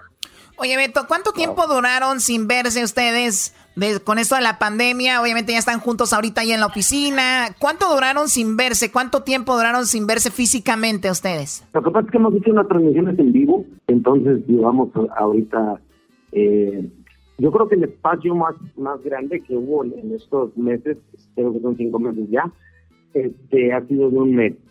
Pero después nos, nos juntamos a hacer una transmisión en la Arena Monterrey a puertas cerradas sin público y hace después hicimos uno también en el Pilos Bar donde grabamos las producciones de la cantina y hace una semana hicimos una transmisión con una una empresa con, de tiendas eh, a nivel nacional, eh, una marca de tiendas y esa fue la, la, la, última transmisión que hicimos hasta ahorita. Pero sí, yo creo que el lapso más grande fue un mes entre la segunda y la tercera transmisión en vivo. Oye, ¿a cuál fue el que abrazaste más, Beto, cuando lo viste? ¿Es verdad que tú y, Luis Mario se, se, quieren mucho? ¿O Pepe y Luis? ¿Quiénes son? Lo que pasa es que Luis Mario vive por ahí por, por la casa de ustedes, entonces cuando hay necesidad de que, que lavar las camionetas, de cosillas así, pues le cae ahí a la casa y, este, y el pago pues fresco y un lonche, ¿verdad? Y pues aprovechamos para la foto, yo estoy asando carne, este, y le digo, ¿sabes qué? Esto no es para ti, aquí está tu lonche, para que estás metiendo la carne para que aquí en la casa, entonces le da, le da una pasadita a las camionetas, se este, corta más o menos el sacarte, pero pues ahorita no tengo quien lo haga, y este, y, y los, los, los ventanales y cosas así, ¿no? Sacar a pasear al perro, darle a comer a los conejos, parece, parece rancho ahí. Está por tirarme la marrana también próximamente. Oye, Beto, hablando de que obviamente se presentaban en muchos lugares, eh, es un grupo pues que está siempre en su momento, un grupo que no ha dejado de estar ahí arriba, que siempre está dando música nueva, su público lo tienen bien atendido, tú en las redes sociales estás muy activo, cocinando, haciendo de todo ahí con tus trillizos, los demás chicos también, eh, Pepe, siempre ha sido un grupo muy activo. Eh, si hablamos económicamente, eh, ¿qué porcentaje dañó a ustedes, más o menos? ¿Qué porcentaje los ha dañado esto de la pandemia? deposita un dólar y ahorita te vas a obtener la respuesta en automático. Yo decía un camarada, compadre, digo, no, no traigo 200 kilos que me preste, digo, que ando con la madre en raza, digo, cállate, digo, ya ando peor, yo traigo el puro donde le venía arrastrando. Ay, no, No, la verdad, pues, este, la empresa de pesado hasta la fecha continúa con la nómina, este, cubriéndola al 100%, hay alrededor de, de, de 20 personas que laboran aquí dentro de nuestra empresa, y entonces hacemos todo el sacrificio Obviamente cuando, cuando estamos eh, trabajando cada fin de semana siempre sacamos un porcentaje para alguna situación especial y en este caso pues este sirvió ese ahorro. Ahorita ya estamos pensando, eh, había, se había dado la noticia que íbamos a hacer un concierto por aquí cerquita de Monterrey, pegado a Monterrey, pero empezó a subir el, número de, gente contagiada por COVID y bueno, pues no se pudo realizar. Ahorita parece parece ser que ya se está empezando a controlar y, muy probablemente, ojalá ya si sea en octubre pudiéramos realizar un, concierto con gente en vivo guardando la distancia. Vamos a ver de qué manera se puede hacer para que la gente esté protegida y nosotros también. Pero pues sí, económicamente creo que a todos nos ha pegado. Oye, pues la verdad que les deseamos mucho éxito, Beto, y ojalá pronto pues puedan estar en el estudio, porque igual nosotros acá estamos desde casa y saludos a todo el grupo y los vamos a dejar con esta canción que se llama Lady del grupo Pesado. Y pues mucho éxito muchachos como siempre y hasta pronto. Gracias, un abrazo para todos con mucho cariño, cuídense mucho y saludos para todos los presentes. Después de todo no valió la pena tanto amor. Jamás imaginé que nuestra historia era ficción. Me hizo creer que todo iba perfecto entre los dos. Y cuando se cansó de estar fingiendo, dijo adiós. De un solo golpe me dejó vacío el corazón. Le di toda mi vida entera era para mí. Y cuando más la amaba fue justamente cuando la perdí. Le di mi cuerpo y alma en cada amanecer, la hice mía una y otra vez. Cumplí sus fantasías y puse el mundo entero a sus pies si no sentía nada. No entiendo por qué se dejó querer.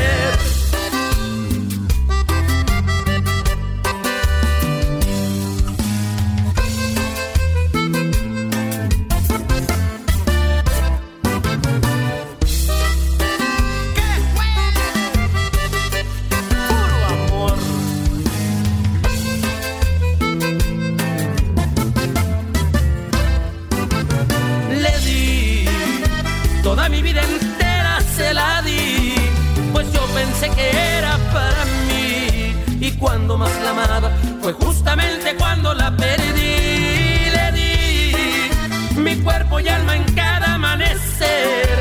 La hice mía una y otra vez. Cumplí sus fantasías y puse el mundo entero a sus pies. Si no sentía nada no entiendo por qué se dejó querer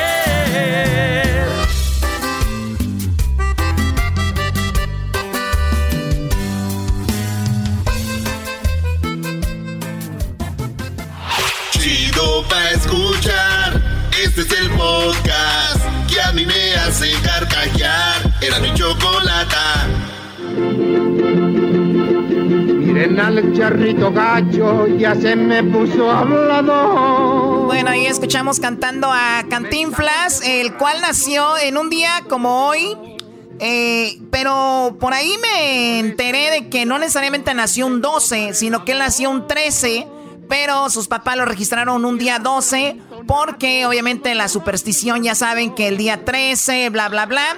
Pues bueno, Cantinflas, un día como hoy, nació eh, Mario Moreno. Y por eso tenemos aquí a Héctor Zagal desde la Ciudad de México para que nos platique todo o por lo menos algunas cositas que no sabemos de Cantinflas. Héctor, muy buenas tardes, ¿cómo estás? Hola, ¿qué tal, Choco? ¿Cómo estás? Pues hay momentos en la vida que son verdaderamente momentáneos, como decía Cantinflas, y yo creo que este es uno de los momentos momentáneos. 12 de agosto de 1911, 13 de agosto, nace Cantinflas y murió el 20 de abril de 1993.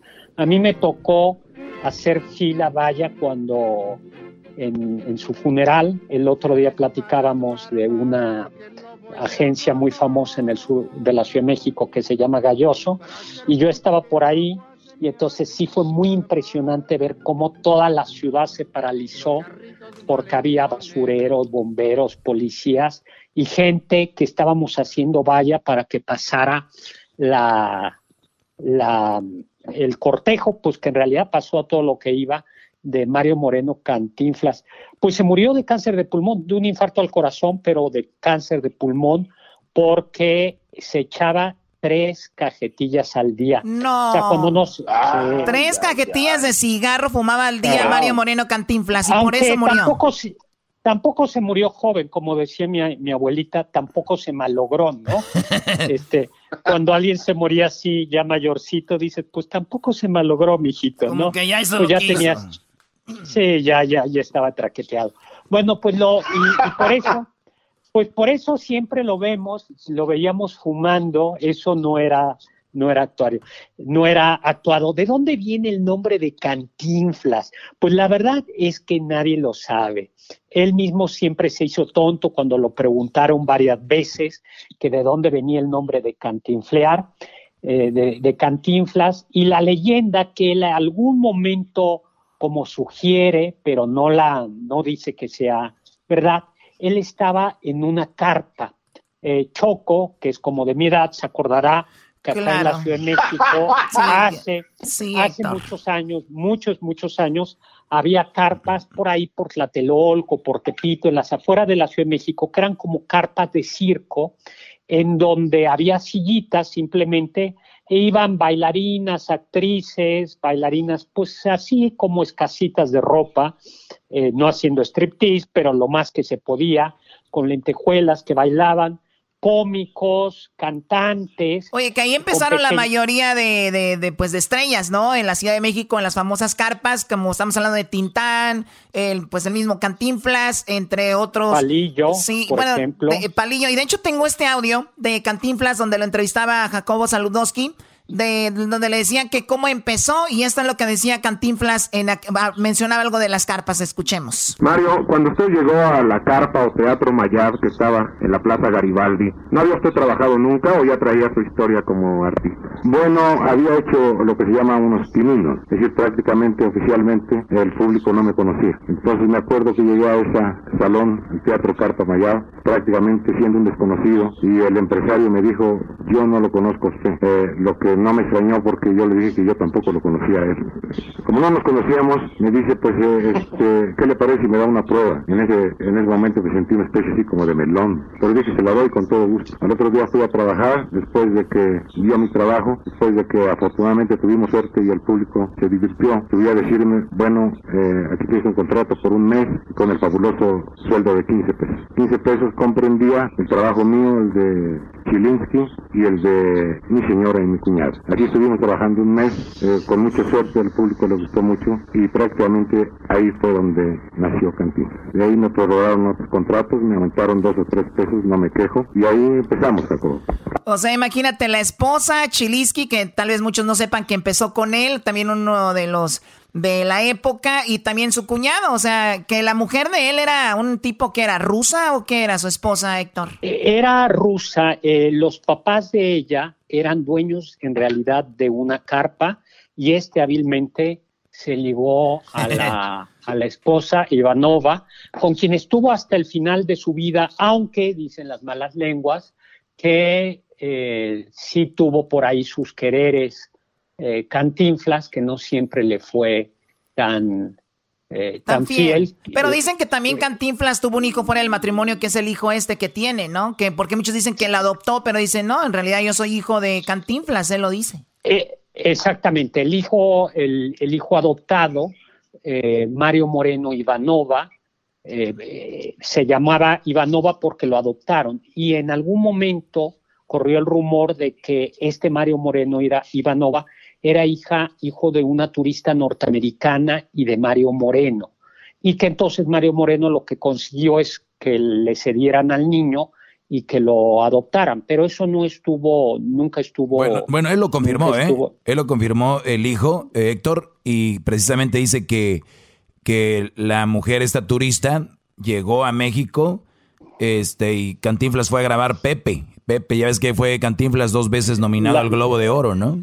La primera sí lo ganó con el mundo, con la vuelta al mundo en 80 días, y la otra con Pepe, que es de los años 60. O sea, él ganó un globo de oro.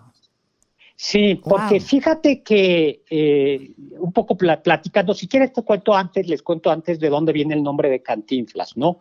Él contaba, eh, él contaba que justo se ponía muy, se puso la primera vez que actuó ante teatro muy, muy nervioso muy nervioso. El público de esos teatros y de esas carpas no era especialmente fino y chiflaba. Y, o sea, ahí sabía si te había ido bien en el momento o no.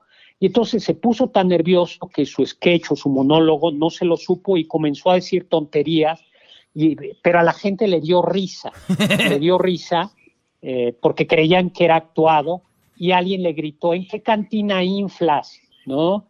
Y entonces ahí Cantina Inflas, ¿no? Quedó lo de lo de Cantinflas, ¿no? y eso es ah, quizá, ese es quizá el secreto de, eh, de Cantinflas y que hizo también que a pesar de que tuviera dos intervenciones en Hollywood, la primera en 1956, La Vuelta al Mundo en 80 días, y la segunda en 1960 con Pepe, la primera no estuvo tan mal, eh, ganó un Globo de Oro, Michael Anderson lo dirigió con David Nips, el inglés, y basada en la obra de Julio Verne, y él sale, de, sale del Passepartout, que es el mayordomo.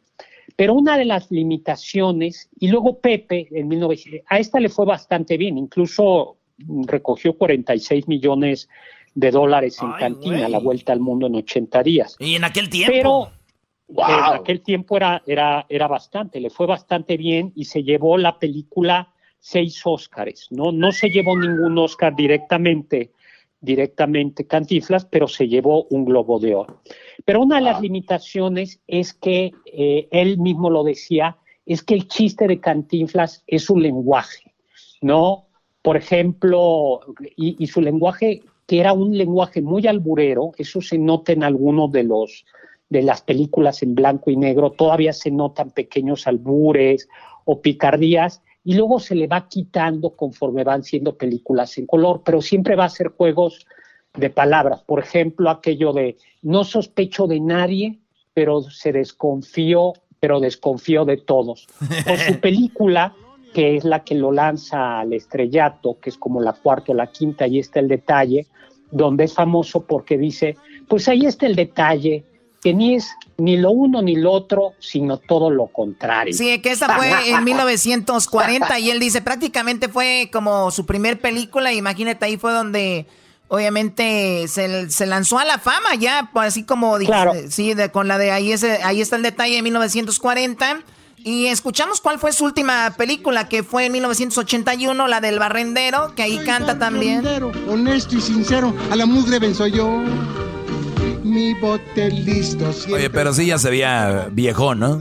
Sí, ya se veía sí, ya, ya, estaba mayor. Ya, ya de la edad de garbanzo se veía yo creo ahí ya, ¿no? No, tampoco tan viejo. No empujen. Oye, y lo que le va pasando, lo que le va pasando a Cantinflas, dicen algunos, es que en toda la película blanco y negro todavía conserva el pícaro, alburero muy fino, pero muy, muy fino, siempre seduce queriéndose quedar con la, con la muchacha guapa, se burla de la autoridad, pero ya en las películas a colores se va acercando, va siendo como moralista, siempre deja una buena lección, eh, termina, termina acercándose al PRI. Se sabe, por ejemplo, que se reunió varias veces con Gustavo Díaz Ordaz, el presidente más autoritario del PRI, y Cantinflas, aunque nunca es que haya hecho abierta promoción para el PRI, siempre fue un hombre que no se la criticaba, sí la corrupción, algunas cosas de las políticas, pero al final era un hombre del, del régimen, mientras que en las películas en blanco y negro eh, no lo era. Y luego lo que te decía del inglés, de por qué no, por qué, por ejemplo, Pepe, en donde la hace de un caballerango justo en Hollywood, este, este, pues porque muchos de los chistes de, de, Cantinflas tienen que ser en español. Esa famosa expresión de ¿cómo dice que me dice que dijo? Pues claro, traducir esa de ¿cómo dice que me dice que dijo, joven? Pues nomás no, no, sale. Sí, en inglés, how you say that you say that you say that you say. Eh, no, pues ya no va. No, no, ya no va. Aquella en otra película dice, como dijo el gran poeta, que no dijo nada, pues porque no le dijeron, no le dieron tiempo, pero como dijo, dijo Shakespeare, la filosofía de la vida es to be or not to be, que quiere decir te vi o no te vi. ¿no? a ver, ahí tenemos un pedacito de la de 1960, Pepe. Ahí va. Ahí va. A ver. Ah, lady already been in trouble before, but kidnapping. I can... You know each cloud contains pennies from heaven. You'll find your fortune falling all over town. Who's this character leaning on my buggy? Dice, ¿quién es este güey aquí? Está Cantinflas a un lado. Must be an autograph mother, huh? Ay, ¿qué tal? Oye, otra cosa, era un hombre muy rico, muy, muy, muy, muy millo, era millonario y tenía fama de ser filántropo, aunque algunos, o sea, sí ayudaba a hospitales o, o ayudaba a, orfanatos, y hay gente que ha dicho que no, pero yo ahí tengo una anécdota personal y es mi abuela, que era muy, muy pobre, muy, muy pobre, y para mantener a los hijos, a, mis, a mi papá y a mis tíos, dice que en una ocasión Cantinflas recibía una vez a la semana gente pobre y los iba ayudando y que mi abuela hizo cola en, la casa, en las oficinas de Cantinflas, para irle a pedir ayuda, que era ayuda para los estudios de mis, de mis tíos, eh, de mis tíos, y mi abuela decía que le dio un dinerito, una cosa así, que, y que, digo, había que hacer cola, con lo cual eso de que pues si era millonario, vivía como millonario, pero como dicen, su, su, su esfuerzo le había costado y, y se ayudaba. Y hay hay un cuadro muy famoso de Diego Rivera, de quien más que un cuadro, un mural muy famoso de Diego Rivera, de quien hablábamos hace algunos días, en la Ciudad de México, en el Teatro de los Insurgentes, donde aparece al centro Cantinflas, de un lado recibiendo mano dinero de los ricos y del otro lado repartiéndosela a los pobres. Y hay que decir que sí, que era, que era buena onda. Decían también, Guadalupe Loaes, esta escritora, decía que era que no era tan chistoso en la vida real y que era soberbio y arrogante. Eh. A, lo cual hay que decir, a ver, espérame, Cantinflas no era Cantinflas de tiempo completo. era, era, era un cómico y no te podías estar esperando que estuviera haciendo chistes y cantinflas en la vida real. entonces, esto es verdad, esto es verdad porque en la película se veía o interpretan a un cantinflas bien pasado de lanza con su esposa, ¿no? Tan, tan sabrosa que estaba. Entonces, ¿sí era así, eh, en verdad? Parece que sí, que sí era pasadito. O sea, eso de la película de la vida de Cantinflas que salió hace poquito con este español que lo interpretó. Sí, pues bueno, oye, se nos termina el tiempo, Héctor, siempre pues vuela el tiempo contigo y pues esas cositas de Cantinflas que en paz descanse un día como hoy nació este hombre, hablamos de él porque obviamente si usted quiere ponerse de buen humor, deje de buscar Netflix y váyase y busque una película de Cantinflas, le aseguramos que se va a reír y es más, a veces ni sabes ni de qué está hablando, de qué es la película, simplemente verla hablar es chistoso. Pues gracias, Héctor, y pues nos escuchamos pronto. Muchas gracias, hasta pronto. Y como decía Napoleón, el que parte y reparte, le toca su Bonaparte. Eso, eso es. eso es Cantinflas. Bueno, pues mi Twitter arroba hzagal, zagal con Z, y ahí estoy en Facebook, Héctor Zagal, y en YouTube. Pues un abrazo a todos. ¡Saludos! ¡Saludos! Lo que más me gustó de Cantinflas fue que fue presidente de la América, Choco. Ay, por favor. Sí. Fue presidente de la América, Cantinflas. ¿Cómo no? ¿Cómo no? El podcast de no hecho Chocolata el más chido para escuchar. El podcast de no y Chocolata, a toda hora y en cualquier lugar. Soy troquero y me gusta ser borracho.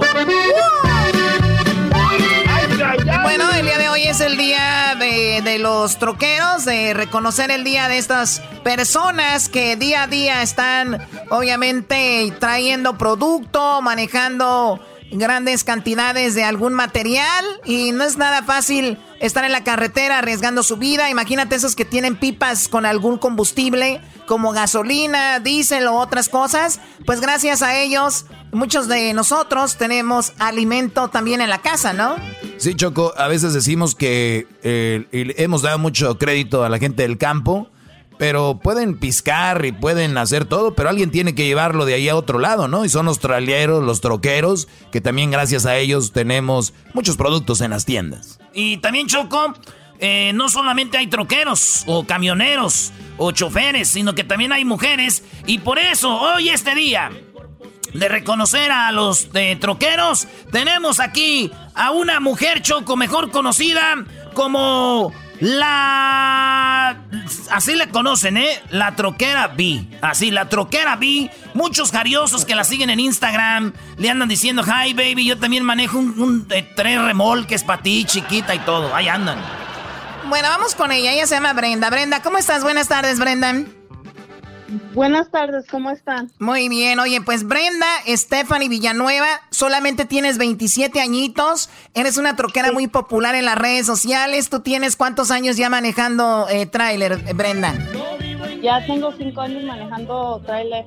Cinco años manejando tráileres. Oye, ¿y qué onda? ¿Cómo te nació el gusto por manejar un tráiler sabiendo que las chicas de tu edad ahorita están haciendo TikToks, están haciendo recetas, están eh, manejando un, eh, no sé, un coche más tranquilo, a lo mucho un jeep. ¿Qué onda contigo un tráiler? ¿De dónde salió esto? Pues siempre es algo que yo tenía, like, me encantaba, me gustaban las trocas, me encantaba. Yo antes quería ser un diesel mechanic, pero siempre las trocas me agarraban mi atención. Y yo siempre quería hacer más. No nomás quería manejar un carro chiquito, yo quiero manejar una troca, una grande que, like, yo quería poner un ejemplo para todas las mujeres que sí se puede ser. Oye, entonces a ti te gustan grandes, entonces. ¡Ay! Ah, Oye, y, entonces eh, tú eres mami soltera, entonces eres una mujer, porque ahí escuchamos que tienes un perro grande, tienes un, manejas un tráiler, o sea, tú eres una mujer, como dicen, tough, ¿no? O sea, una mujer bold. Sí, soy dura, sí, like I'm a tough mujer. Ok, y entonces, eh, ¿tú ahorita vives solita o con quién vives? Vivo con nomás yo y mi hija. Solo tú y tu hija. ¿Y, cómo te va? Para los que nos están escuchando, eh, como mujer, tú solamente, bueno, tienes este tráiler que tú manejas, ¿ya es tuyo o eh, lo tienes desde la compañía? ¿De quién es? Yo manejo por alguien, pero antes yo manejaba por mi papá y que teníamos también los trompos. So nosotros hacemos el cemento también. Ah, muy bien, el concreto. Entonces, a ver, el, el, tú más o menos cuánto hace una persona que hace lo que tú haces como con el tráiler, ¿es por lo que haces al día o es por carga? ¿Cómo te pagan? Pues nosotros los pagan por carga. Son, todo tu dinero depende de ti, que tanto le echas ganas. Si un día llegas huevón, no quieres trabajar, pues no vas a hacer dinero. Pues si le echas ganas, a mí me pagan por viajes. O cada viaje que yo hago, me pagan por ese viaje. ¿Cuánto te pagan por cada viaje que tú haces? 27% del viaje. 27% del viaje, para los que no entendemos qué quisiste decir, ¿cómo nos lo puedes explicar mejor? Como si una carga que haces vale 300 dólares. 27% de ese viaje es tuyo, que vas a hacer en el cheque. De los 300 dólares. Sí. Ok, ¿y cuántos viajes puedes hacer por día? Pues nomás depende de dónde vas, como si los lo más lejos vas, los más más dinero que vas a hacer en los viajes. Si estás más cerca, los viajes valen un poquito. Como si está bien cerquitas, como unos 15 minutos, haces como 100 dólares. Y de los esos 100 dólares, 27% es tuyo. Pero si vas más lejos, los viajes están más caros. Oye, pero hay troqueros que prefieren ir lejos porque dicen, yo agarro carretera y voy tranquilo o andar en la ciudad ahí vuelta y vuelta, ¿no? Sí, es porque es algo como que, como yo, a mí me gusta andar en las montañas, me encanta andar en las montañas como porque no hay tanto tráfico como en Denver, el tráfico está peor. Pero a ver, like, a veces a mí me gusta ir lejos porque es, es algo que te puedes relajar, es algo que te encanta. Pero a mí, like, a mí, a mí me gusta ir a las montañas mucho y muchos le tienen miedo. Oye, y entonces cuando está lo del, porque ahí de repente pues neva, es más peligroso, ¿sigues trabajando o es cuando está tu trabajo más despacio? No, yo sigo trabajando. ¿Y cómo es más peligroso o es lo mismo? Es, sí, es mucho más peligroso, nomás necesitas ponerle más atención porque cuando hay nieve le necesitas poner las cadenas en las llantas también para que no se resbala el camión. ¿Y si ayuda lo de las cadenas o qué? No, yo lo hago sola. Ah, te, tú, lo, tú pones las cadenas solita, tú haces todo. Si se descompone el tráiler, ¿también sabes de mecánica? Pues yo, pues yo voy y le ayudo a mi, mi patrón, me enseña poquito, pero él lo arregla. Pero casi sabes todo, fíjate, Choco. Ven, y ustedes que no pueden aquí arreglar un control. El otro día dijeron, no sirve el control, cámbienle las pilas, eso era todo. O sea, ¿ven qué mensos son? Pero es, que también, o sea, es que yo lo arreglaba antes a golpes o lo acercaba más y ya, o le apretaba mucho al botón. Dice, apriétale el botón y ya sirve. Pero eran las pilas, Choco. Sí, estás, estás muy mensito. Pues bueno, a ver, tenemos, eh, Garbanzo, ¿tú quieres hacer una pregunta aquí a nuestra amiga trailera, mejor conocida como la troquera B? Sí, la troquera. Yo tengo dos preguntas. A ver, la primera es, me ha tocado ver, Choco, a muchos trailers que se les ponchan las llantas y la gente les dice, tienes una llanta ponchada y les vale y se van, no se paran. Esa es una.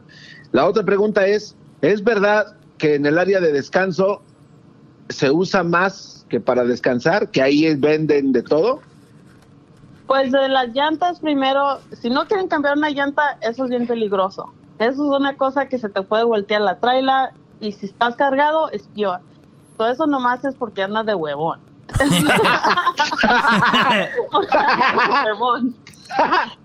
¿En su otra pregunta qué era? Que en, las áreas de descanso hay muchos misterios ahí que pasan cuando llegan a estacionar. Que en las áreas de descanso es donde dicen que venden droga y sexo, que si es verdad o no. Pues la neta, la neta, eso yo no tengo experiencia, pero yo creo que sí, de vez en cuando ahí están las muchachitas bonitas y están visitando a sus amiguitos. Ah. Oye, ah, en, plática se sabe mucho de que los troqueros, pues son esos hombres que dicen tienen una en cada puerto, que tienen una mujer aquí y allá. En pláticas de troqueros, traileros, también eh, de repente pasa que las mujeres que manejan estos trailers de repente conocen chicos en algún lugar y en otro o no. Pues la verdad sí es cierto, no te voy a mentir, sí es cierto, porque como yo, yo voy a los, me mandan a los, las, las truck shows, cuando se, ahora que vino el coronavirus, no fui este año, pero cada año que, que me mandan, sí conoces mucha gente, como yo fui a California, yo fui a Houston, me mandan por todos estados para los shows, pero sí, sí conoces mucha gente. O sea que sí, sí está la oportunidad y, son tremendos. Eh, cuando dices los truck shows es las convenciones de tráileres y todo, ¿no? Entonces tú estuviste aquí en Ontario, California, yo creo, ¿no? Sí, yo estaba ahí. Ah, oye, Garbanzo. Ahí, ahí oh. estábamos cerquita, Erasno. Ahí estábamos nosotros en el Convention Center de Ontario, que nos que ya no nos querían llevar porque decían es que ustedes se llevan toda la gente y ya la gente no da, no nos quiere. Entonces lo que hacíamos, Choco, nos andábamos como en una procesión, como si trajéramos a la Virgen paseando. Ahí vamos por todo, ahí vamos por todo el convention de ahí. Miren, aquí tenemos a fulano y toda la gente. Ya Erasno, haz el pues, concurso para que nos regalen la camisa. Pues sabes que cuando voy el año que viene los voy a invitar. Órale, pues ya dijiste, pues está chido. Oye, ¿y, a, tu, a tu niño quién te lo cuida o qué? Pues gracias a Dios tengo mi mamá que me cuida a mi niña y mi mamá me ha apoyado mucho en esto que yo quería ser trailera y ella me apoyó mucho y es la que me cuida a mi niña. Oye, pero dices que tú no vas a viajes largos también por lo mismo, por tu niña, ¿no? Sí, pero la cosa es, trabajamos tan temprano como a mí, yo entro como a las 3, 4 de la mañana y salgo como a las 5 o 6 de la tarde. So, mi niña se pasa el día con mi mamá. Ese es un buen ejemplo, Choco, de lo que te digo. Por eso no es un buen partido una mamá soltera, porque pues ni un viaje largo pueden hacer. ¿Qué, qué estúpido eres? Hoy nomás. Ándele, güey. Oye, te agradezco mucho. Para la gente que la quiera seguir en sus redes sociales, es una chica guapísima, muy trabajadora y es un ejemplo de que podemos hacer de todo las hembras. Así que vamos a seguirla en su Instagram. En su Instagram tenemos ahí, Luis va a poner sus redes sociales y la pueden seguir como, así se llama, ¿verdad? Eh, Brenda la Troquera, ¿cómo estás? No, en Instagram la tengo la Real Troquera B. Eh, Choco, en inglés, T-H-E es da y luego real, como real. The Real Troquera. T-R-O-Q-U-E-R-A-B. O sea, la troquera B. That Real Troquera B. Homie, what's up? Ese, you know what I mean, sasasas, eh. Ok, Vámonos. Vámonos, eh, vámonos. Troqueando, aquí está la mamalona. Cut quema o no quema. ¿Eh? esas llantas no se queman, esos lo necesitas, no se queman. Oh. Bueno, ahí está, ella es Brenda, gracias Brenda, saludos a toda la gente de Denver, una chica hoy, hoy que es el día de los que andan manejando, bueno, los troqueros tienen su día, felicidades a todos, regresamos. Chido, chido es el podcast de Eras, no hay chocolate. Lo que te estás escuchando, este es el podcast de Choma Chido. Con ustedes. El que incomoda a los mandilones y las malas mujeres, mejor conocido como el maestro. Aquí está el sensei. Él es el doggy. Buenas tardes, buenas tardes muchachos, espero y estén bien. Aquí estamos ya de regreso un día más y vamos a hablar con uno de mis alumnos y luego voy a contestar algunas de las preguntas que me hicieron por ahí en las redes sociales en arroba el maestro doggy. Así que vamos con el famoso Quique, así se hace llamar. Quique, buenas tardes. Buenas tardes, maestro, ¿cómo andamos? Muy bien, Brody, gracias eh, por hablar conmigo. A ver, dime, ¿en qué te puedo ayudar, Brody? Adelante. Ah, más que nada, lo que yo quisiera de usted es un, pedirle un gran consejo, un gran consejo, porque gracias a usted, eh, pues me, he librado de malas, malas influencias. A ver, a ver, Brody, ah, ¿por qué dices que malas influencias, gracias a mí, Brody, te has liberado? ¿Por qué lo dices? Porque en algunas ocasiones he, pensado más que nada en, en dejar a mi mujer por, por irme por, con, otra, con otra persona. Muy bien, y gracias a los consejos que yo te he dado, ¿la has pensado? Le he pensado bastante y, he tomado las mejores, de mejores decisiones en pensar y escucharlo porque la verdad sí, yo tengo una, una gran mujer, una gran madre, una gran esposa pero la verdad siento que no la estoy aprovechando del, del todo porque pues me porto me porto mal con ella no en el sentido de que la, le pego o le o le grito y todo eso simplemente que le, ¿Cómo que le pegas? No no no yo, no le pego simplemente no en esa cuestión no en esa cuestión simplemente porque traigo tapabocas ahorita. Eh, eh, no este solo porque eh, me dedico a veces a conquistar mujeres pero cuando cuando pienso en ellas, la verdad sí me, pongo un poquito un poquito serio. La verdad sí me Bueno, en, pocas palabras, has actuado inmaduramente, la has regado, le has puesto el cuerno, le has fallado y, te sientes y te sientes tú mal, ¿no? Eh, cuando tú dices, estaba, estuve a punto de dejar a mi mujer o he estado a punto de dejar a mi mujer, eh, sé sincero, porque estas son las llamadas, cuando alguien se sincera es cuando más aprendemos todos, ¿eh? Eh, ¿Qué es lo que... exacto, gracias, Brody. ¿Qué es lo que a ti, tú dijiste, yo me voy a ir con ella? ¿Qué te ofrecía? ¿Estaba más buenona? ¿Era más fogosa? ¿O, cotorreabas más con ella que con ¿Qué es lo que esa mujer tenía que tú dijiste, me voy con ella? ¿Qué era?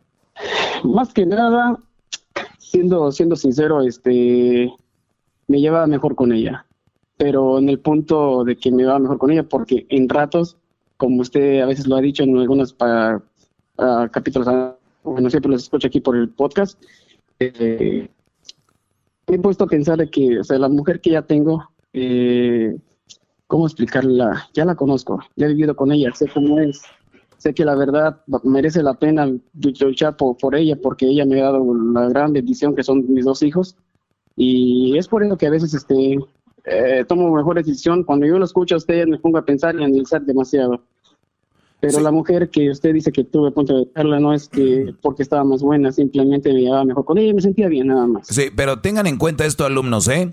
Cuando tú tienes a tu esposa eh, en tu casa, tal vez tus hijos, como en tu caso, entonces sucede esto, de que cuando hay niños, eh, de repente las atenciones de tu mujer no van a ser 100% a ti, o de repente tiene que hacerse en la casa, de repente pues hay no sé, de repente las presiones económicas, eh, los pagos, todas esas cosas que pueden haber alrededor de una relación. La mujer está centrada no solo en ti, en más, más cosas. Cuando tú andas con tu amante o la novia, Obviamente que todo es fregón y me la llevo mejor con ella. Pues sí, güey. Cuando tú estás eh, echándote un trago, cuando te, vas, te la llevas al hotel, al baile, son momentos. Esos son momentos. Ahora, imagínate esas mujeres ya como una ama de casa. Imagínate esas mujeres ya en lo bueno. Y muchas se dicen, no, de verdad, yo casi no soy así. Es primera vez que hago eso. Es solo contigo. Nunca me había sucedido. Esa es una cosa que por lo regular usan la mayoría de mujeres es es que yo ya, yo sí, de verdad, sí me pongo bien borracha, pero haz de cuenta, ya yo en mi casa no, o sea, yo soy otra. O sea, a ver, yo no digo que no haya ese tipo de mujeres, pero una mujer que sabe que estás casado, que sabe que tienes tus hijos, eh, y que le entra al desmadre como si nada, y que no diga, ah, es que es porque lo que yo siento, que no sé qué. Dime tú qué garantías tienes, qué, qué garantías tienes de que cuando esté contigo no vaya a ser lo mismo o cuando esté contigo una mujer de esas no piense, pero pero ¿por qué no llegas? Ah, es que ando en el trabajo. Pero eso me decías a mí cuando tú estabas con tu mujer y, y me ibas a ver a mí. O sea, no llegas eh, todavía porque seguro andas con otra. No, mi amor, claro que no. No, eso le decías a tu mujer también, acuérdate, y andabas conmigo. Entonces, ese tipo de, relaciones ya vienen con fallón, diría el Edwin, ya vienen con fallón. Ese, tipo, ese, tipo de, relaciones no son sanas porque, y luego, un día que se enojen, ¿qué le vas a decir tú? Por ti por ti dejé a, mis, a mi mujer y a mis hijos. Por ti dejé a mis hijos. Por ti no estoy con ellos. Por ti. este tipo de relaciones no son nada de sanas. El día que vayas a dejar a tu mujer, el día que vayas a terminar con tu mujer, que sea porque tú quieres, porque no quieres estar con ella, porque es una mala mujer. No vayas a dejar a tu mujer por otra mujer. Ya parecieras esas mujeres que dejan un, un brody por andar con otro y andan con otro vato, que es muy común no empiecen a actuar como mujeres. A ver, si van a dejar a una mujer, tienen que tener bien claro por qué, no para qué. Para irme con la otra, para hacer esto, para irme al baile, para... Ah, entonces, esa no es una buena excusa. Y por eso hablamos de... A ver, te pregunto yo, Brody. Sé sincero, ¿a qué edad te casaste? Ah, uh, 21. Ahí está. Ah, Volver. está. Siempre. Otra vez, maestro. Este es el, Otra vez, maestro. Este es el pilar de todos los problemas en las relaciones. Síganse casando jóvenes. Te faltó gozar a los 21. Empezabas a, a, tomarte tus alcoholes legalmente. A los 21 es para que hubieras desarrollado una carrera o a desarrollar alguna actividad. Y cuando digo carrera, toda la gente cree en universidad. Piensan en universidad. No Puede ser una carrera en, en, no sé, en construcción, el jefe de la construcción, el que trae la camioneta llena de herramientas que dicen, muchachos, vamos a hacer este jale, agarrar tus, tus licencias de, no sé, de cualquier cosa, no sé cuáles sean tus, tus talentos, pero ahí es donde tenemos que descubrir los talentos para explotarlos, hacer mucho dinero, porque muchas veces la sociedad nos ha metido en la mente que el dinero es malo. No, Vamos a trabajar duro, obtener dinero y comprar nuestras cosas, nuestro buen carro, nuestra buena casa, si es que quieres, obvio.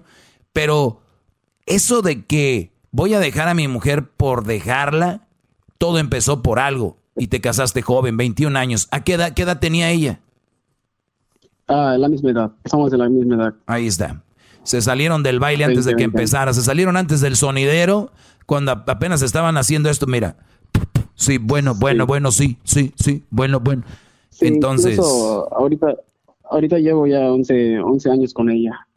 11 años con ella y la verdad, este, ya a esto me refería, que quería hablar con usted porque sí me abrió, me abrió los ojos y sí no vale la pena dejar a una gran mujer por, por otra mujer que a veces, la verdad, eh, es como volver a empezar y, y tú ya conoces a la persona que tienes a tu lado y si la escogiste y tienes una gran mujer, la verdad, a veces somos tan tontos los hombres que no nos damos cuenta.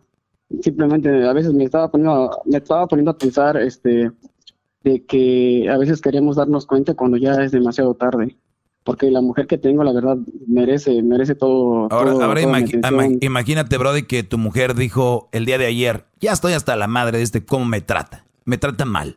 Y tú llegas hoy y dices, mi amor, la regado, pero no, se acabó, ya no más. No, espérame, no, es que no, ya se acabó. Imagínate que te agarre en ese momento donde tú ya vienes aquí todo relax y no, se acabó. Entonces, hay que tener hay que valorar. Yo siempre les he dicho aquí, a mí a veces me dicen que estoy en contra de las malas, que estoy en contra de las mujeres, les digo, no, de las malas sí, de las buenas se les he dicho, cuídenla, valórenla, y tú no las has hecho. La verdad, no, no la he hecho. Incluso, maestro, ella me, ella y mis hijos me ayudaron mucho a salir de la depresión en la que yo vivía. Eh, estaba en depresión de donde la vida ya la verdad no valía, valía nada para mí. ¿Por qué? Pero eh, la verdad, desde chico he sufrido tanto. No quiero justificar todo lo que he hecho por, toda la infancia que he vivido. A la edad de siete años perdí a mi padre. A la edad de ocho mi mamá se vino a Estados Unidos me dejó con, me dejó prácticamente abandonado con mi abuela, pero ahí estuvo mi abuela y no es lo mismo, siempre lo voy a decir, donde mis tíos, papá, los hermanos de ella me, me humillaban, trataban de hacerme menos y eso fue mucho rencor y mucho coraje dentro de mí y, la verdad, este, yo sufro de ansiedad y eso creo que me ayudó mucho a caer en, depresión. Bueno, todo se fue acumulando. Sí, y cuando ves la oportunidad de, de, de, pasarla bien, lo haces, pero pues qué bueno. Y no, miran, no puedes estar con alguien por agradecimiento, sino que tú ya lo dijiste lo principal es porque es una buena mujer. Por agradecimiento uno da las gracias, hace, una donación, pero para estar con una pareja no puede estar por agradecimiento, está porque es una buena mujer y porque tú obviamente eres un hombre que se oye que eres un buen hombre, has, has tenido tus, tus, eh, tu pasado que te ha hecho hacer eso, entonces ahora lo que tienes son chavitos, no sé, niño niña, que eres su, eres su maestro, eres su maestro y ahora les vas a decir, hijos, las cosas son así y hay que hacer esto y esto. Y los consejos que yo les doy aquí, pásaselos a tus hijos, les va a convenir, son muy buenos. Claro, claro que sí, maestro, por eso decidí eh, acudir a usted, porque sí, ahorita me quedo, me quedo más tranquilo y todo lo que usted dice, la verdad es cierto. No, no dejar a la mujer, bueno, en todo, en mi caso no voy a dejar a mi mujer por una mujer que no vale la pena. Mi mujer, la verdad, es todo, todo, todo lo, lo, mejor que me ha pasado y la verdad, así siendo honesto, ella me ha perdonado una infidelidad y ya creo que yo la estoy regando muy feo, maestro, y usted me, me, está abriendo los ojos demasiado. Pues bueno, en conclusión, en conclusión de esto, Recuerden, ustedes van a tener momentos fregones con otras mujeres, van a conocer mujeres, van a tener momentos fregones, pero ¿cuáles son momentos? Momentos. Esas mujeres ustedes no las han conocido en cabrijadas, no las han conocido en sus malos momentos, aunque ustedes crean que sí. Así que cuidado, valoren lo que tienen en la casa. Si van a dejar a su mujer que sea porque ya de, de plano, pues no, ¿verdad?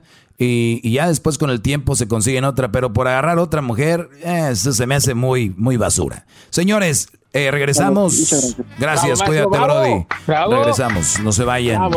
Síganme en mis redes sociales, arroba el maestro Doggy.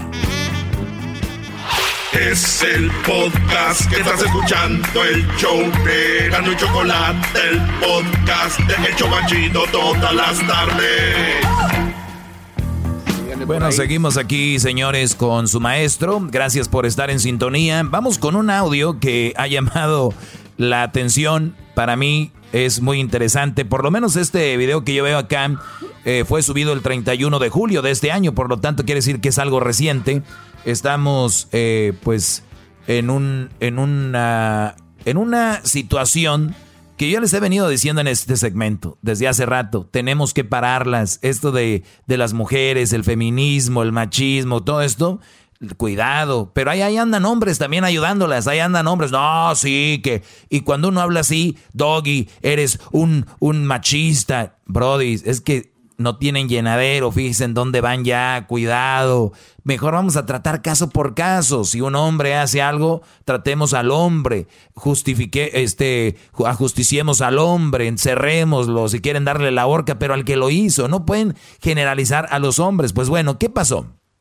Que una mujer está en un tipo como corte, juzgado, no sé, esto es en, el, en Alicante, por allá en España, y están en un cuarto todos.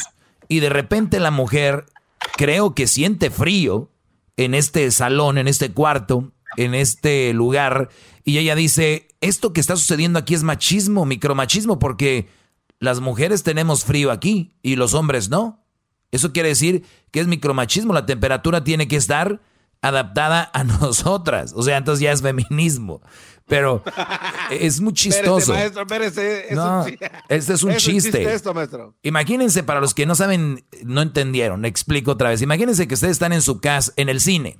Están en el cine, todos viendo la película bien a gusto, y de repente una mujer se levanta en el cine y dice, alto a la película, tengo frillito, tengo frillito, y si ustedes están muy a gusto, es machismo, porque yo tengo frillito y ustedes no, ¿por qué no ponen la temperatura para que me satisfaga a mí? Para que yo me sienta rico, yo me sienta bien. Que ustedes se sientan mal no importa, es cómo me siento yo porque yo soy mujer. Y si a ustedes no les importa cómo me siento yo, yo la mujer, porque yo tengo boobies y tengo vagina, entonces es lo importante es cómo me siento yo, la temperatura tiene que estar adaptada a mí porque soy mujer. Si está adaptada a ustedes por ser hombres es micromachismo.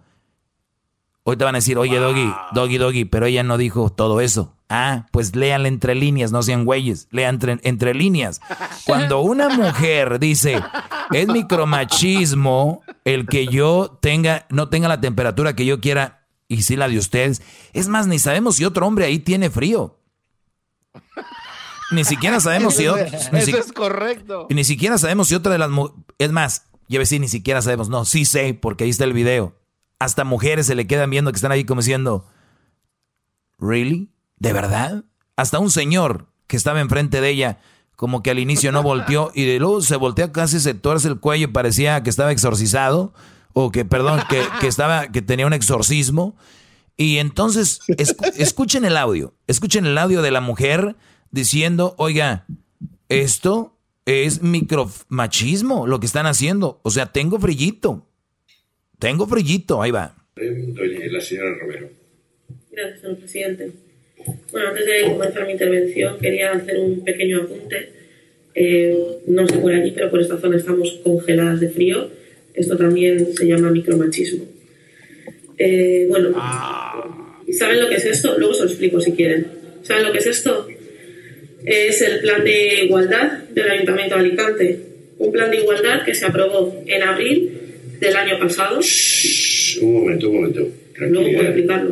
O sea, esta mujer protesta por el, por el clima, el aire acondicionado ahí, y dice, y tengo aquí un libro que se firmó en Alicante donde habla de la igualdad entre hombre y mujer, y este es un micromachismo. Entonces, un doggy cualquiera, ¿no? Ese juez o abogado que se quiera dijo, pero escuchen cómo la calle le hace, a ver, permíteme tantito. Este hombre, mis respetos, porque si fuera uno de los que da bien, de los mandilones, dirían, ay, lo que la mujer quiera. Señores, paren todo esto, lo que porque lo más bonito que hizo Dios es la mujer, porque las mujeres siempre tienen razón y si algo no tiene razón es culpa de nosotros. Así dicen los mandilones, no todos echan la culpa a ellos. Señores, tenemos aquí a un juez que dice, ¿qué me estás diciendo? Escuchen. Y viene lo demás. Un momento, un momento. Esa es mi parte favorita, el En abril del año pasado. Un momento, un momento. Voy a repetirlo otra vez. ¿Cuántos de ustedes en casa tienen que hacer esto, pero tienen miedo? Miren. en abril del año pasado. Un momento, un momento. No, no, no, lo tengo que repetir otra vez. Tengo que Muchachos, se están dejando, se los están acabando ustedes y ustedes están callados. Escuchen esto. Ese es música para mis oídos. Del año pasado. un momento, un momento. No puedo explicarlo. Sí, sí. Es que no he entendido lo que ha dicho. No, que, que, estemos pasando ahora mismo frío nosotras también es un micromachismo. Dice, no entiendo. ¿Qué, ¿Qué acabas de decir? Que tenemos frío ahorita y eso es micromachismo. Todavía lo recalca. Es una chava rapada de de la, la, parte de abajo de su cabeza y solo tiene arriba cabello. Eh, por lo regular las, las feministas...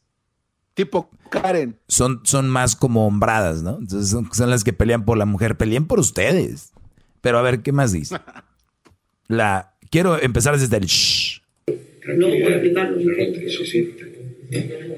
Es que no he entendido lo que ha dicho.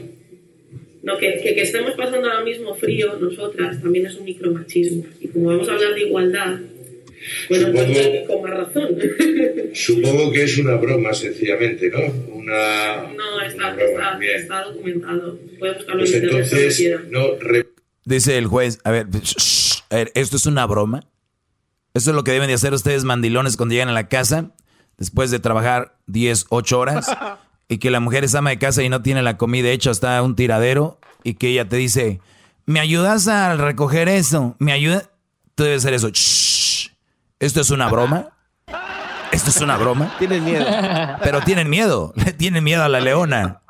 Se supone que su mujer es la mujer que los quiere y los ama y los cuida, ¿no? Cuando llegan deberían de recibirlos con un mi amor, qué bueno, cómo te fue, toma tu agüita, tu agüita de sabor que te hice o tu cervecita. No, ¿Me puedes ayudar? Porque estamos en la igualdad. ¿Es en serio? ¿Es, una broma, tía? A ver. Reprende con... Reprende, ah, bien. Está documentado. Pues entonces, no, reprende, reprenderé con dureza a los conserjes por ello. ¿Le parece a usted bien eso? Puede buscarlo en internet cuando quiera, sí. Claro. No, si en internet se encuentra de todo. Ese es el problema lo cual no significa que todo lo que esté en Internet esté justificado.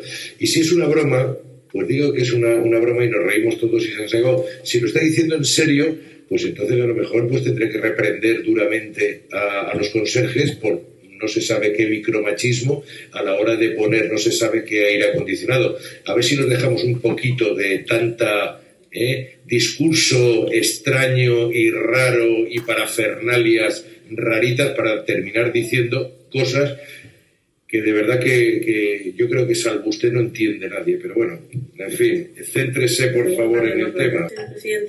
Eh, bueno, quería empezar explicando el comienzo de mi intervención de antes, que parece que no se ha entendido demasiado bien. Eh, para nada estoy culpando al personal del ayuntamiento, es algo que llevamos interiorizado desde hace mucho tiempo. El estándar de los 24 o 27 grados de confort fue establecido en los años 60 y se tomó como referencia a un varón de edad. Señores, ¡Wow, maestro! ¡Wow! Entró buscando plata y sacó oro y diamantes. Le- yo les dije hace tiempo, tenemos que poner freno a esto. No, tú, Doggy, tu mamá, que no tuviste mamá. Muchachos, tenemos que ponerle, no, te dejó caer no sé quién de la cuna. Muchachos, oigan, fin, no, cállate, este, eres un, un, eh, eres gay, eres homosexual, te abusaron de chiquito, una mujer te engañó. A ver, muchachos, no, tú, güey, ok. Ok. Ahí la llevamos, ahí vamos. Quiero ver, quiero ver si tienen muchos testículos, como dicen ser mandiloncitos. Y de aquí para adelante, el clima como las tienen ellas, ¿eh? Cuidado con que ustedes disfruten del clima que ustedes quieren, porque es micromachismo. ¿Y saben cómo se hacen las cosas grandes? Empiezan micro. Entonces tú ya no quiero que te, se- te desarrolle ese machismo, Brody, que me estás escuchando. Y cuando vayas a la escuela di- y tienes un hijo, hombre, varoncito, dile a la maestra, si mi hijo tiene frío o mi hijo tiene calor, por favor, maestra, no importa, lo importante es si aquella niña o aquel- aquella niña tiene frío o calor, porque es niña. Díganles, para que se vean bien imbéciles, la verdad. Oiga, ¿ok? maestro. Cuando ustedes vayan en el carro, cuando vayan manejando, cuando vayan manejando, este, y ustedes vean que la chofer es Uber es mujer, y ustedes tengan calor o mucho frío, shh, calladitos, porque ella lo trae así y ella anda a gusto así. Tú no tienes por qué decir nada, porque si no va a ser micromachista, ¿ok? Nada más, qué bueno que aprendemos cada día más de este, de este, de este movimiento. Qué bonito movimiento. Y ahorita van a salir. Y las que han matado, no sean mamilas. Nadie está hablando de las que han matado. Para que no vengan a, mezclar una cosa con la otra, ¿ok? Micromachismo, tío. Micromachismo. Ahí está. ¿Qué más quieren? ¿Dónde más? Y o hay un- sea, maestro, esto, es- perdón, esto, esto usted lo predijo hace 10 años, tal vez más. Quiere decir que desde este punto en adelante va a llegar un momento en el que van a protestar contra el sol porque les quema su piel. ¿En a cuál punto? Ya lo han hecho, Garbanzo. No, que. No, maestro. Garbanzo, tú, tú necesitas que hablen del calentamiento global de otra manera, ¿verdad? Qué bárbaro, Brody. Ay, Este Brody. Bueno. Entonces, yo me quedo con el... Es una broma. Es una broma. Es una broma. A ustedes le están haciendo bromas todos los días en, en sus casas. Y, a ver, pero estoy viendo aquí micromachismo por el uso de aire acondicionado. Esa es la nota, tal cual. También se llama micromachismo. Es que no he entendido lo que ha dicho. No, que, que, que estemos pasando ahora mismo frío, nosotras, también es un micromachismo. Y como vamos a hablar de igualdad, bueno, Supongo- pues con más razón. Supongo que es una broma, sencillamente, ¿no? Una, no, está, una broma. está, Bien. está documentado. Puede buscarlo Pues en internet cuando entonces, quiera. no, reprende eh, reprenderé con dureza a los conserjes por ello. ¿Le parece? E- Entonces dice el juez, ah, ok, voy a entrar en tu juego. Digamos que sí es machismo, entonces dice, voy a reprender con dureza al conserje, o sea, al que, a los que limpian, al que pone el clima. Entonces, si tú crees que es machismo, entonces voy a reprender a los que, a los del clima. Y ella dice, no, no, no, ah, ¿por qué no? Si estás siendo machista o, o de qué estás hablando. Entonces me lleva a pensar aún más que si ella hubiera dicho, me parece bien, reprenda el del clima, estás en la línea, ¿no? En, la, en, el, en el carro que te montaste, está siendo coherente. Pero entonces protestas contra el machismo y quien lo produce es el que pone el clima. Entonces dice el juez, perfecto, voy a reprender yo al, a los del, al conserje. Y ahí dice, no, no, no, no, no. ¿Por qué no? Qué injusta eres. ¿Vas a dejar que se siga pasando esta injusticia? Pero en, cuando ya les dices, ah, voy a reprenderlo, como que cayó en cuenta, dicen que no, no, no, no es para tanto. Ah, ok. ¿Usted bien eso? Puede buscarlo en internet cuando quiera, en serio. Vale. No, si en internet se encuentra de todo, ese es el problema. Lo cual no significa que todo lo que está en internet esté justificado. Y si es una broma, pues digo que es una, una broma y no reímos. Qué bárbaro, este juez es mi ídolo. Tengo que buscar, saber quién es este señor. Dijo, en el internet se encuentra de todo, no por eso está justificado. Ya ven que ahorita muchos están encontrando de que de que es falso el coronavirus, otros que, que no pasa nada. ¿Dónde lo viste? Pues en Facebook. Otro, miré en un video. Señores, de verdad. Es que están asustando a la gente. ¿Dónde lo viste? En un video. ¿Dónde? En un grupo de WhatsApp. es que todo lo puedes encontrar en el internet, pero no todo está justificado. Qué bonito. Este juez ese es el problema. Lo cual no significa que todo lo que está en Internet esté justificado. Y si es una broma, pues digo que es una, broma y nos reímos todos y se han sacado. Si lo está diciendo en serio, pues entonces a lo mejor pues tendré que reprender duramente a, los conserjes por no se sabe qué micromachismo a la hora de poner no se sabe qué aire acondicionado. A ver si nos dejamos un poquito de tanta ¿eh? discurso extraño y raro. Sí, sí.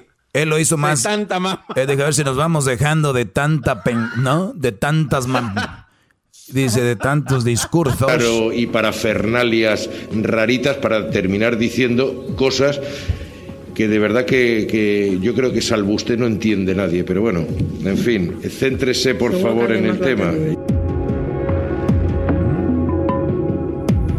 Obviamente, para los ojos de los mandilones y las estas mujeres, este juez es un machista, ¿no? Es de lo peor. Lo van a meter en la cárcel. Lo van a mandar colgar. Pues bueno, voy a buscar la información para ayudarles.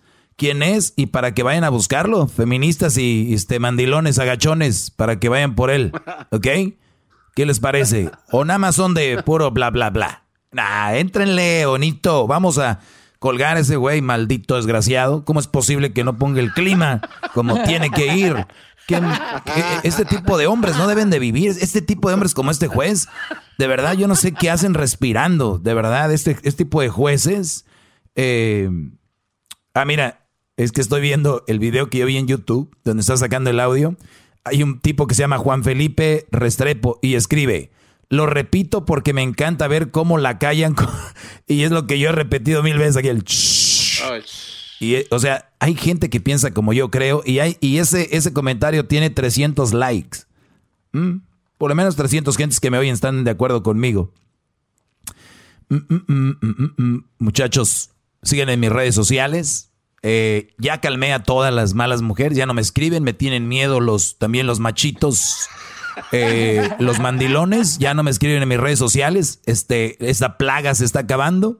Gracias por no seguirme en arroba el maestro doggy. Arroba el maestro doggy es ahí donde estamos. Regresamos con más en este programa. Chido, chido es el podcast de Eras, no hay chocolate. Lo que te estás escuchando, este es el podcast de Choma Chido.